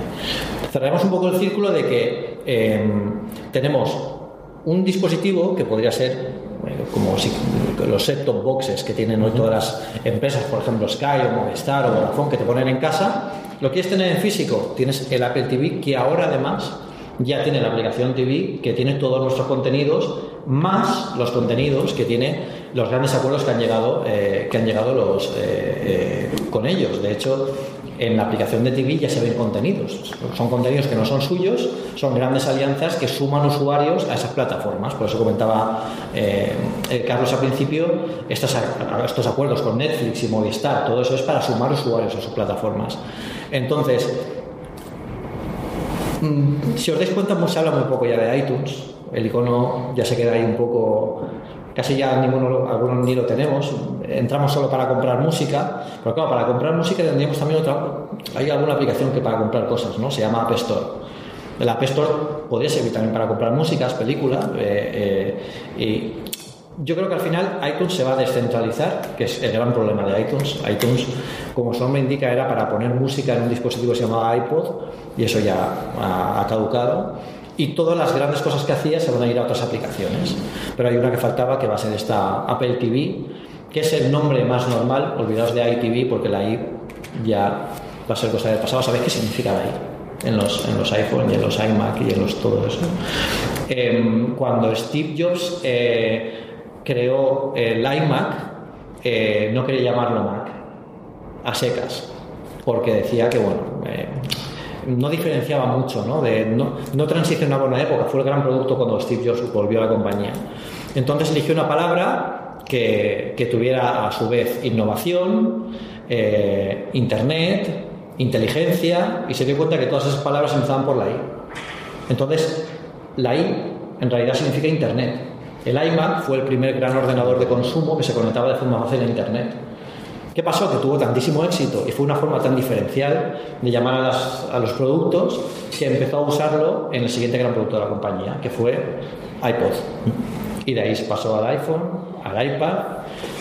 Y bueno, han querido desprenderse un poquito de, la I, porque Apple quiere tener ya su nombre en cada producto, por eso es Apple Music, eh, por eso es- son los, los MacBook, por eso nos llamó, eh, pasamos de los PowerBook, eliminamos el Power de los antiguos procesadores a los Mac. Y, y- y por eso es el, el- el gran nombre de esa, esa famosa I que va a ir desapareciendo. Así que Apple TV, nada de iTV, nada de iWatch, es el Apple Watch. Te queda el iPhone y el iPad porque no puedes cambiarlos. es muy complicado. El Apple Phone Lo vas a tener, sí, sí, uf, uf, complicado. ¿Cuál es mi opinión sobre el invento? Yo creo que se va a llamar TV, van a utilizar la aplicación, yo puedo utilizar la aplicación americana en varias cosas, ah, pero siempre farda de las cosas que va a Estados Unidos, yo las pruebo aquí, estas las cosas que tiene, ¿no? Bueno, pues al final yo os he probado y he utilizado aquella, y lo que tiene es el formato al que yo creo que vamos a ir todos, que es intentar integrar los servicios. Aquí va a haber cada vez menos plataformas que van a tener la capacidad de integrar servicios de terceros, y tú puedes ver contenido de HBO, puedes ver contenido de Hulu, idealmente de Netflix, que todavía no está, el salto de que de Netflix a permitir hacer eso es complicado. Eso lo está haciendo Apple y lo está haciendo Amazon. Aquí en España no lo vemos, pero Amazon en Estados Unidos, tú tienes Amazon Prime y ves las series propias de Amazon y te puedes suscribir pagando una cantidad adicional hasta veintitantos servicios más. Desde cosas muy gordas como HBO, como Showtime, que es la cadena que tiene Homeland en Estados Unidos o que tiene Billions o cosas similares, a canales muy pequeñitos, por ejemplo, el canal de, ahora que vamos a tener la San Diego Comic Con, San Diego Comic Con, que tienen un canal que pagas dos dólares al mes creo que es, y tienen las charlas grabadas y cositas, ¿no? Y tienes veintitantos canales a los que te puedes suscribir adicionalmente. Ese es el modelo que yo creo va a perseguir todo Dios. El yo soy una plataforma en la que tienes mi contenido exclusivo y en Amazon son las series de Amazon Prime y Apple va a tener las 24 que hemos comentado ahí y todas las demás y además te puedes suscribir a través de mí a Hulu en Estados Unidos, que es la que tiene ayer junto de la criada. Te puedes suscribir a través de a HBO e idealmente a Netflix, que esa es la gran jugada, si entrará Netflix o no. Eso se va a llamar Apple, eso se va a llamar televisión, ya existe la app como tal. No sé cuánto va a costar. Yo creo que ahí la otra cosa es el precio. Y hasta qué punto van a unir los tres grandes bloques. Uno está muy claro que es Apple Music, junto con esto. Es decir, voy a tener que pago 10 dólares por Apple Music y si además contrato el servicio de televisión de este tipo de series y demás cosas, pago los mismos 10 dólares o hago una rebaja. Y luego hay una tercera pata que son las revistas. Apple compró hace dos meses, lo comentamos en el podcast, una cadena, una aplicación que realmente lo, lo interesante de la aplicación era las licencias que tenía de todas las revistas americanas, de The Squire, las revistas de moda, las revistas de diseño, las revistas tecnológicas, para poder integrarlo en su Apple News, que es lo que todo el mundo está valorando. Y pagues con una suscripción todo tu contenido visual, desde revistas a televisión, pasando por la música. Eso es muy interesante porque eh, cuando Apple vaya a, las, a las productoras a las emisoras para decirle, ¿quieres estar en, Apple TV? Eh, ¿Qué te ofrezco? Pues te ofrezco que eh, ahora mismo, imagina Vodafone o Movistar TV, eh, ahora mismo, si tú me dices que sí, vas a estar en el bolsillo de 100 millones de consumidores hoy. O sea, de repente la aplicación de TV va a tener Movistar y tú te puedes, te puedes contratar. Eso, a nivel de crecimiento de usuarios, hemos empezado toda la charla diciendo que Netflix ayer se pegó un batacazo en bolsa porque perdió suscriptores. Imaginaos si ahora le dicen a una cadena, a lo mejor ganas, a lo mejor 100 millones de personas no, pero imagínate que ganas un millón de suscriptores. Es una barbaridad. Es una barbaridad. Y, y bueno, y al final eh, que todo esto eh, esté también en, en, manos de Apple y Apple sea capaz de aunar toda esta tecnología de forma sencilla, también es algo que, que, ellos quieren hacer. Hay una anécdota sobre el tema de los precios, pues yo creo que no van a ser muy caros, pero tampoco van a ser evidentemente los más baratos, ¿no? Pero yo no creo que sean caros. Y, yo no, son caros porque hay un modelo que ya les ha funcionado antes. Cuando se ve el App Store, eh, celebramos 10 años ahora en, en este mes, eh, los primeros juegos eh, venían del mundo de la, la, distribución de juegos de PC. Entonces, eh, cuando llegaron al App Store, la gente que hacía juegos para el App Store decía, bueno, yo quiero venderlo en el App Store. Y hay una anécdota. Y es que fueron a Steve Jobs y le dijeron, eh, una gran empresa de software, y le dijo, quiero poner este juegazo, que sabes que la gente lo va a buscar, y lo voy a vender por 30 dólares. Dice, barato, porque la versión de PC vale 59. Y le dijo Steve Jobs, vale, vas a venderlo a un dólar. Dice, y te vas a hacer rico. Dice, yo creo que es un buen trato. Vendiéndolo un dólar, consiguió romper una, una, frontera que en aquel entonces era una barbaridad, que era que tú lo compras. No lo piensas, es una compra por impulso. O sea, ni siquiera piensas que, que, te va a costar un dólar o dos dólares o tres dólares. Todo lo que no supere la barrera de los 10 dólares se puede considerar hoy en día una compra por impulso. Entonces, eso hizo que el App Store despegara, arrastrar a los desarrolladores diciendo, ¿cómo es posible que tenga hoy en día 100.000 usuarios de mi, aplicación si en PC tengo 20? O sea, ese cambio de paradigma, ese cambio de pensamiento, evidentemente es porque Steve Jobs te dice, lo vas a poner un dólar, pero si te lo dice alguien de una empresa de turno, pues te dice, pues venga, pues igual no. Yo tengo dos cosas solamente que comentemos. Bueno, una cosa, mejor dicho, después eh, hacemos simplemente alguna reflexión final que tenemos. Y es si esto es suficiente para que la gente se suscriba. Me explico.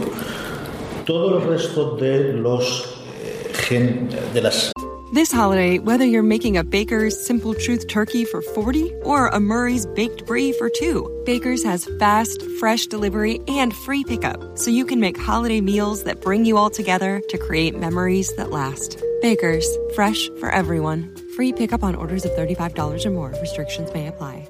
Choose from a great selection of digital coupons and use them up to five times in one transaction. Check our app for details. Bakers, fresh for everyone. Si estás buscando un buen podcast de análisis y debate en tu idioma, te invito a que escuches Pulso y Péndulo. Yo soy Carlos Curbelo. Y yo soy Fabiola Galindo. Todos los jueves analizamos temas de actualidad en Estados Unidos y Latinoamérica. Fabi y yo no siempre estamos de acuerdo, pero sí tenemos un objetivo común. Queremos servir como antídoto contra las noticias falsas y la polarización. Pulso y Péndulo. Busca nuestros episodios en Apple Podcast, Spotify o en tu aplicación favorita.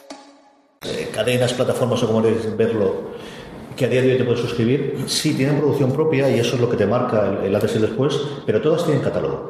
Tiene un catálogo histórico. En algún caso, porque lo han generado como HBO desde hace 18 años con Los Soprano, incluso alguna serie anterior como ahora es Off, y en algunos casos porque lo han comprado originalmente, como Netflix, ¿no? que al final le pone el sello de Netflix original a un montón de cosas que no son propias. 24 series de producción propia son muchas series, son más de las que produce HBO al año, pero no son tantas comparadas cuando tú hablas con un, desde luego, un Hulu o un Netflix Pero o un tienen más HBO. productoras también que van a Entonces, ser. ¿Tú crees que van a comprar cosas externas o van a comprar otros catálogos? Porque tampoco queda mucho más cosas a la hora de sacarlo. ¿O salen con esto, Pedro? Y la posibilidad de otra Yo suscripción. creo que van a salir con sus originales. No creo que salgan con contenidos que sean de otros con el sello de Apple. Porque Apple no hace eso. Apple hace eso en el sentido de que, por ejemplo, eh, transiciona un producto. Por ejemplo, transicionó el, el streaming de Beats a Apple Music, pero cambiando mucho el modelo de cómo ellos entendían el streaming. Aquí no pueden simplemente poner un sello porque Apple no, no es de poner pegatinas. Yo creo que no salen. Habría la posibilidad de que comprase un estudio pequeño. Hay todavía algunos, Lionsgate, por ejemplo, que es la productora de, eh, junto con Hulu de- del Cuento de la Criada. Hay dos o tres por aquí pequeñitas. No, evidentemente, un Fox como va a comprar Disney o la que sea, pero sí alguna productora pequeñita. Yo creo que para mitigar eso lo que van a hacer es como Apple Music, es dar tres meses gratis. Yo creo que Sí, la, en la sí, jugada sí. aquí es, vamos a salir al menos con 10 o 12 series y tenemos que dejar mucho tiempo para verlas y de forma que cuando terminemos tengamos alguno de los pelotazos gordos. Sea una fundación, sea el otro y ya sea mucho más sencillo entrar. Ah, nos vamos de tiempo, como siempre. Sí. Esto, esto nos pasa siempre igual. Reflexiones de última hora o... La última yo quería hacer la de... Y esto es solamente de hace año y medio para acá. ¿eh? Claro, es que hay muchos acuerdos que se están sellando ahora mismo y no sabemos absolutamente nada. La gran pregunta es, ¿cuándo voy a tener esto para, para poder empezar a verlo? Eh, Apple llega tarde a esto. Llega tarde porque depende de muchas productoras, depende de cómo se hacen los contenidos, de actores, actrices, de muchas gestiones en despachos que, que- que no conocemos. Se supone que todo esto empezará a llegar a finales de 2019. Esto no vamos a verlo este año. Eh, todo tiene cierto sentido porque ya empezamos a transicionar la, idea esta de eliminar iTunes y que Apple Music cobre mucha más relevancia y que empiece a separarse en distintos productos eh, iTunes dentro del sistema operativo. Eh, yo creo que se logrará con los sistemas operativos que saquen este año y con los que saquen el año que viene en julio de 2019. Y ahí ya veremos posiblemente el anuncio de que TV o la aplicación que sea, si al final no tenemos razón, si sale una nueva, eh, será la que encargada de mostrar todo este contenido dentro de, dentro de, eh, de la plataforma, pero lo veremos a finales de 2019 como, como muy pronto. Lo que sí que podremos ver antes eh, posiblemente sean anticipaciones y que es que un tráiler es algo que Apple nunca ha hecho. Apple sabéis que no presenta, no, no- da ninguna pista antes de presentarlo oficialmente en una keynote. Eh, pero yo creo que aquí sí que anticipará algún tráiler y yo tengo ganas de ver el, el logotipo de Apple Original dentro de, de una serie porque va a ser curioso. Yo creo que la fecha ideal para lanzarla, pensando en que fuese verdad esto que digo, los tres meses de, de prueba, que no lo digo por decirlo, sino porque Apple Music tuvo y sigue teniendo, si no recuerdo mal, esos tres meses. YouTube Premium, ahora con la salida, también ha tenido durante un mes y pico, dando tres meses gratuitos, aunque ahora lo han limitado en puesto solamente un mes. Es junio, el que es, coincide con la conferencia de desarrolladores, que quizás no es el sitio en el que mejor puedas presentar esto. Sobre todo por dar los tres meses en verano, ¿no? que al final cuando la gente tiene más tiempo para probar y para experimentar algo nuevo, te lo llevas al campo, te lo llevas de vacaciones, te lo llevas donde sea y lo pruebas en todos tus dispositivos, aquellos que te llevas miras la calidad por 4G, es que tengas al menos julio y agosto, ¿no? idealmente septiembre. Junio sería el mes ideal, pero coincide con la conferencia de desarrolladores y por ahí me tira para atrás. Yo creo que diciembre del año que viene es muy largo. Es muy, muy largo con la cantidad de cosas que está. Septiembre te lo podría comprar. O Opera presentando un nuevo iPhone con una serie. Eso sí podría ser. Yo lo que más claro, lo que veo ahí es septiembre y entonces de octubre, noviembre y diciembre te pille todas las navidades para poder probar los cacharros y que eso te dé una justificación o te venga incluso gratuito. ¿Qué otra cosa que te podría ver es, te compras un nuevo iPhone, tienes 12 meses gratuitos de esto. Que es algo que jamás ha hecho Apple, pero hombre, que siempre es una primera vez, ¿no? Alguna vez nos regalarán algo, digo yo. Bueno, bueno, pero eso lo has dicho tú. Sí. Pues nada, eh, ¿algo más que quieras comentar antes de que dejemos a la gente que amablemente ha venido a vernos cualquier pregunta que tengan? Nada más. Pues la mesa es vuestra, así que todo lo que queréis preguntarnos, aquí estamos, encantadísimos De lo que queráis. vosotros. Vicente. Coge el micro, Vicente, que si no, no te grabo. Bueno, ¿me escucháis, no? Todos. Sí. Bueno, rumores, evidentemente hay mil, como siempre. Eh, uno de ellos, que, es muy recurrente, yo me imagino que por la filosofía de y no lo creo, es que van a tirar de, chequera y van a comprar Netflix. Uy, eso es un rumor muy demasiado. No creo. No creo porque eso sería. eh, cuando compraron Beats, eh, no eran los número uno. Eran un buen negocio bien montado que ellos podían ampliar. Netflix es muy complicado que- que Apple eh, lo compre y lo. Porque además estaría muy mal visto. Eh, por parte de la gente lo verían como un acto de canibalismo más que, que de una compra para expandir, porque Netflix está muy arriba. Que compren algún servicio un poco más pequeño, no sé. Imaginaos un Prime Video que no la, bueno, Prime no, porque Amazon no la van a tocar nunca, pero un servicio así pequeñito que les pueda servir como infraestructura no está mal. Pero Apple yo creo que va a montar ahí su propio, su propio sistema. No, es complicado. Netflix en el momento lo hace cinco años, antes de que realmente el streaming fuese adelante, cuando todavía están vendiendo las licencias internacionales, que hace, por ejemplo, que House of Cards aquí, la nueva temporada, la vemos en Movistar Plus antes de Netflix, porque los derechos no lo tenían ellos. Netflix se quería, lo quería comprar, eh, bueno, se ofreció a Blockbuster hace un en su montón de momento. años y no, Blockbuster dijo que Netflix eso no tenía mucho futuro. Cuando era lo que era, al final Netflix era un videoclub de alquiler en que las cintas te las mandaban a casa. Aquí no lo hemos visto, pero en Estados Unidos Netflix era famoso por el sobre rojo, que era el que te llegaban las películas en DVD y tú las devolvías y te las podías quedar todo el tiempo que había antes de, de meterse en el streaming. Eso asistir. Sí, sí. Yo no he llegado a ver ninguno de esos. Y tengo curiosidad, algún día- tengo que entrar en eBay para comprar alguno de Seguro, esos. seguro quedan. que venden, seguro que Que seguro que hay. De los grandes, el único que podrían comprar es Hulu. Por una razón, y es porque Hulu tiene dos terceras partes. Disney, la propiedad, si ya va adelante, y aquí ya es toda la parte técnica, de si va adelante con la compra de Fox, se queda con dos terceras partes, y la ley competencia podría obligarles a vender eso, o ellos mismos de mantener, van a lanzar un canal nuevo. La otra, el otro gran jugador que entra aquí es Disney, con una serie de La Guerra de las Galaxias desde el principio, dirigida y producida por John Favreau, el, de la- el- el libro de la selva, de la última adaptación, la que he en, en imagen real. Esa era una jugada que hace un año se hablaba bastante. Disney luego lo ha denegado, ha dicho que ellos seguirán con dos canales, el de Disney va a ser formato familiar para Disney y Hulu va a hacer cosas como Contra la Criada, que nos está funcionando muy bien y nos quedamos.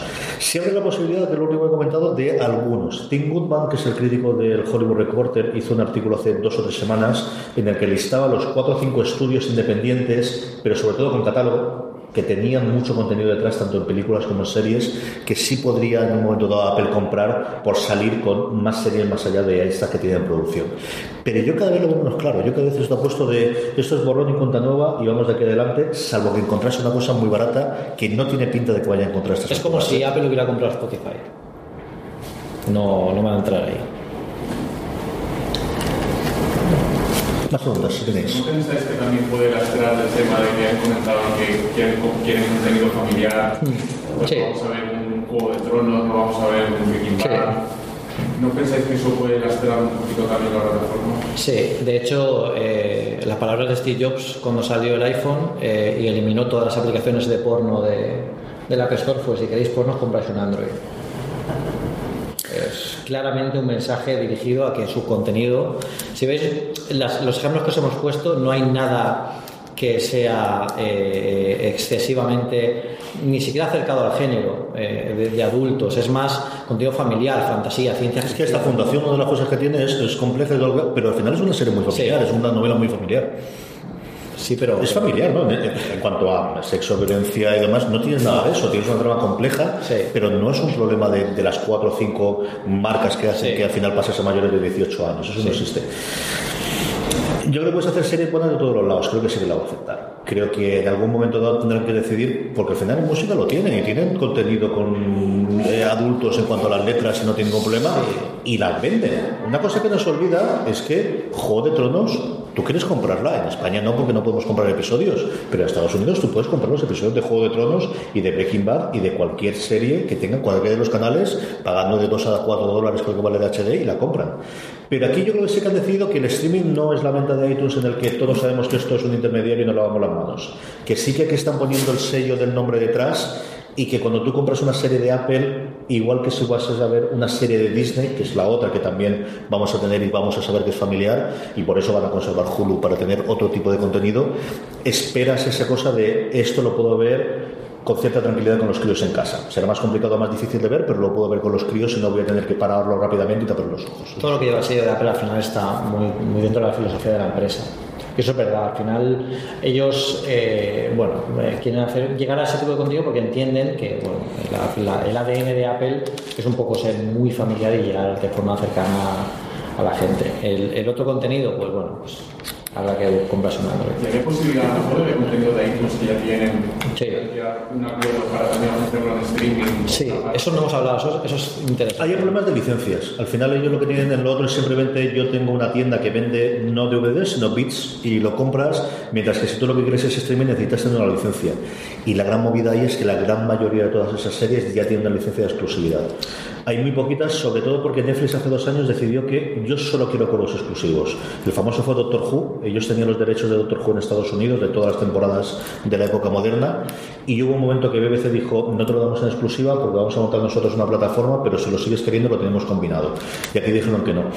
Yo creo que es complicado que puedan tener los derechos de alguna de ellas porque la gran mayoría de los casos ya los tiene alguien allí. Especialmente Amazon, por ejemplo, compró un porrón y Hulu tiene casi todas las series clásicas. es complicado tenerlo. Si te fijas en la música, no todo el contenido de iTunes está en Apple Music. Porque tienen acuerdos de distribución en streaming.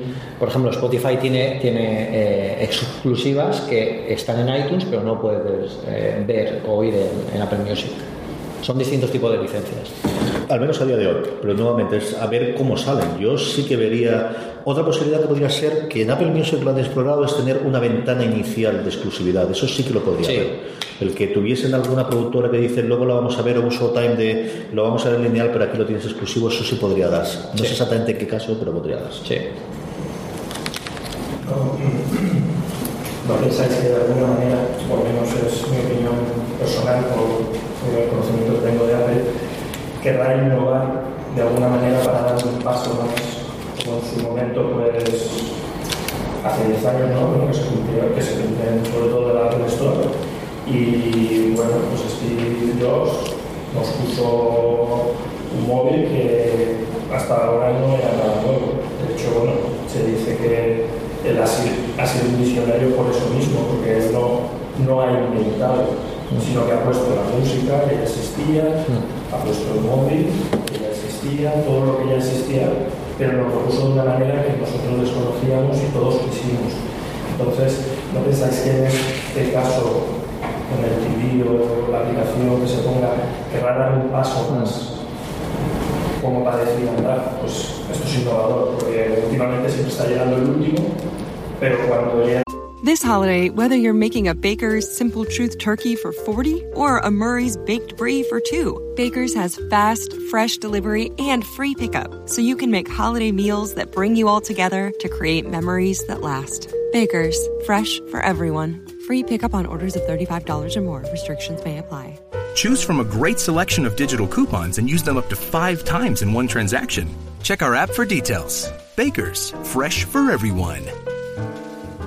Si estás buscando un buen podcast de análisis y debate en tu idioma, te invito a que escuches Pulso y Péndulo. Yo soy Carlos Curbelo. Y yo soy Fabiola Galindo. Todos los jueves analizamos temas de actualidad en Estados Unidos y Latinoamérica. Fabi y yo no siempre estamos de acuerdo, pero sí tenemos un objetivo común. Queremos servir como antídoto contra las noticias falsas y la polarización. Pulso y Péndulo. Busca nuestros episodios en Apple Podcast, Spotify o en tu aplicación favorita. Pues da el golpe fuerte, como ha hecho con el Apple Watch, como ha hecho con los AirPods, que te lo muestra de una manera que dices, vale, todo lo que conocía no, no era lo que me ofrece Apple. Entonces, mi opinión personal es que dará un paso más, a ver qué podéis pensar vosotros, qué paso más puede dar para sorprendernos. Sí, tiene razón. Eh, Apple yo creo que va a hacer algo distinto con la aplicación. No va a ser una aplicación simplemente que muestre un contenido. De hecho, se está hablando mucho de, de por qué eh, un HomePod lleva un chip A9 cuando solo controla Siri o tiene, bueno, pues, sabe controlar un poco, la- cómo, te sabe posicionar dentro, del, dentro del- de, tu, de tu salón de estar, por ejemplo. Simplemente utiliza una especie de, es muy de ciencia ficción, pero es que lo, es lo que hace. Lanza una especie de ultrasonidos para saber dónde están incluso los muebles de, de la habitación. Si movéis los muebles de la habitación, el HomePod te felicita porque lo has hecho. Entonces, toda esa tecnología, los, los AirPods, son, yo creo que es del mejor producto de Apple de los últimos años. Eh, quien lo haya usado lo sabrá. Eh, es, es un iPhone, o sea, tiene más tecnología que el primer iPhone, esos pequeños cacharrillos, son pequeños microordenadores. Todo eso combinado con el ecosistema que tiene Apple puede dar lugar a mucho juego, puede dar lugar a comentar- comentarios del director en el- en- en los AirPods, puede dar lugar a aplicaciones que sirvan como segundas pantallas. Se está hablando mucho de la realidad ampliada y de cómo se podría aprovechar. Eh, podríamos, por ejemplo, ver accesorios que salen en películas en realidad ampliada y verlos en tu casa, ver eh, este actor o esta actriz eh, o que te represente una escena en el salón de tu casa. Eso no lo está haciendo nadie porque nadie puede hacerlo. Y Apple está poniendo mucho interés en los kits de desarrollo en que todo eso sea, empiece a ser posible. ¿no? Entonces es un poco jugar con todo eso. Eh, de momento siempre ha sido muy conservador con los contenidos. Por ejemplo, el Apple TV se ha centrado mucho en que la experiencia sea cómoda de, de- de funcionar, pero ahora tenemos, eh, ahora ya no tenemos, es un poco una, una computación ya no está ubicada en ninguna parte. Yo, o sea, aquí hablo con Siri, hablo con Siri aquí, hablo con Siri con los AirPods, en el HomePod también, y no hace falta sentarte delante de un ordenador. Entonces eso te permite tener un montón de canales de comunicación, que cuando le esté sonando al doctor, al doctor Who que llegue la TARDIS, de repente te vibre el Apple Watch. Hay un montón de cosas que solo puede hacer Apple porque solo tiene el ecosistema. Y yo creo que por ahí podría, podría innovar y podría ser una cosa súper curiosa que de verdad solo pasaría. Yo si hacen eso con fundación, me pillo vacaciones y me... Yo lo primero que he pensado es lo mismo que Pedro. ¿no? Al final el control del ecosistema te permite, realidad aumentada y realidad virtual es lo primero que te viene a la cabeza de aquí podemos tener totalmente controlado desde el principio cuál va a ser la experiencia y hacer un programa piloto. Yo creo que en estos proyectos es complicado que lo integren, no sé, a lo mejor lo lanzas a lo grande. En los originales no, porque si ellos, ellos graban, hacen la grabación, te pueden decir, vale, el HomePod, tienes un HomePod en casa, eh, te va a posicionar el sonido. Tienes dos, te va a posicionar los actores.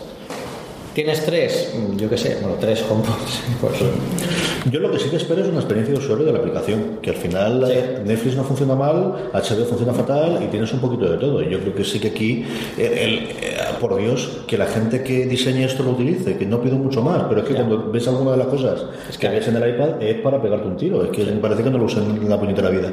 Y todo lo que sea innovación yo creo que va por ahí, va por la realidad aumentada y realidad virtual y esa integración, ese Igual no en una primera etapa, porque es, es arriesgar mucho meterte en series y sacarlo todo de golpe y de repente meterte a los actores en el salón de tu casa igual. Pero con alguna experiencia piloto, igual con alguna de estas series que vemos que no tienen tampoco mucho... De todas estas de aquí, la francesa es la que le pilla más. Yo creo que, que, que, Por ejemplo. que la que hemos contado, el, el rollo este que se te lo oiga, y yo creo que esa podría funcionar bastante bien. Sí, sí, sí. ¿Tienes alguna cosita más? ¿Y luego qué pensáis que van a hacer? ¿Lo van a sacar en Estados Unidos? ¿Lo sacarán Sí. a nivel...? Nos va a dar mucha rabia.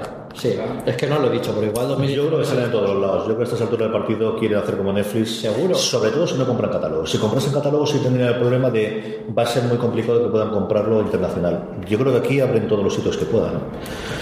Yo creo que también otra de las cosas que están esperando es que estén en más sitios, pero al final Apple Music lo tienes ya medio. Sería la primera vez que hacen contenido propio, eso les permite jugar mucho. Por eso hemos dicho antes que no, que no, eh, que no entrarían a tener nada que ya tienen otras cadenas, porque tienen que comprar los, los contenidos. Yo aquí la compra francesa de verdad sí que me da la idea de, ya no solo la compra francesa, sino ficharon hace, al poquito tiempo de la gente de Sony, ficharon a un responsable de eh, producciones internacionales, que no es una cosa con la que tú normalmente empiezas cuando quieres una cosa controladita y en Hollywood y que no se salga de California, y hace nada ha fichado a un director ejecutivo que estaba en BBC para controlar y para estar de apoyo a este. Yo creo que sí que sale en, todo, en todos los sitios donde puedan estar con garantías, que viene a ser más o menos todos los sitios donde esté iTunes a día de hoy.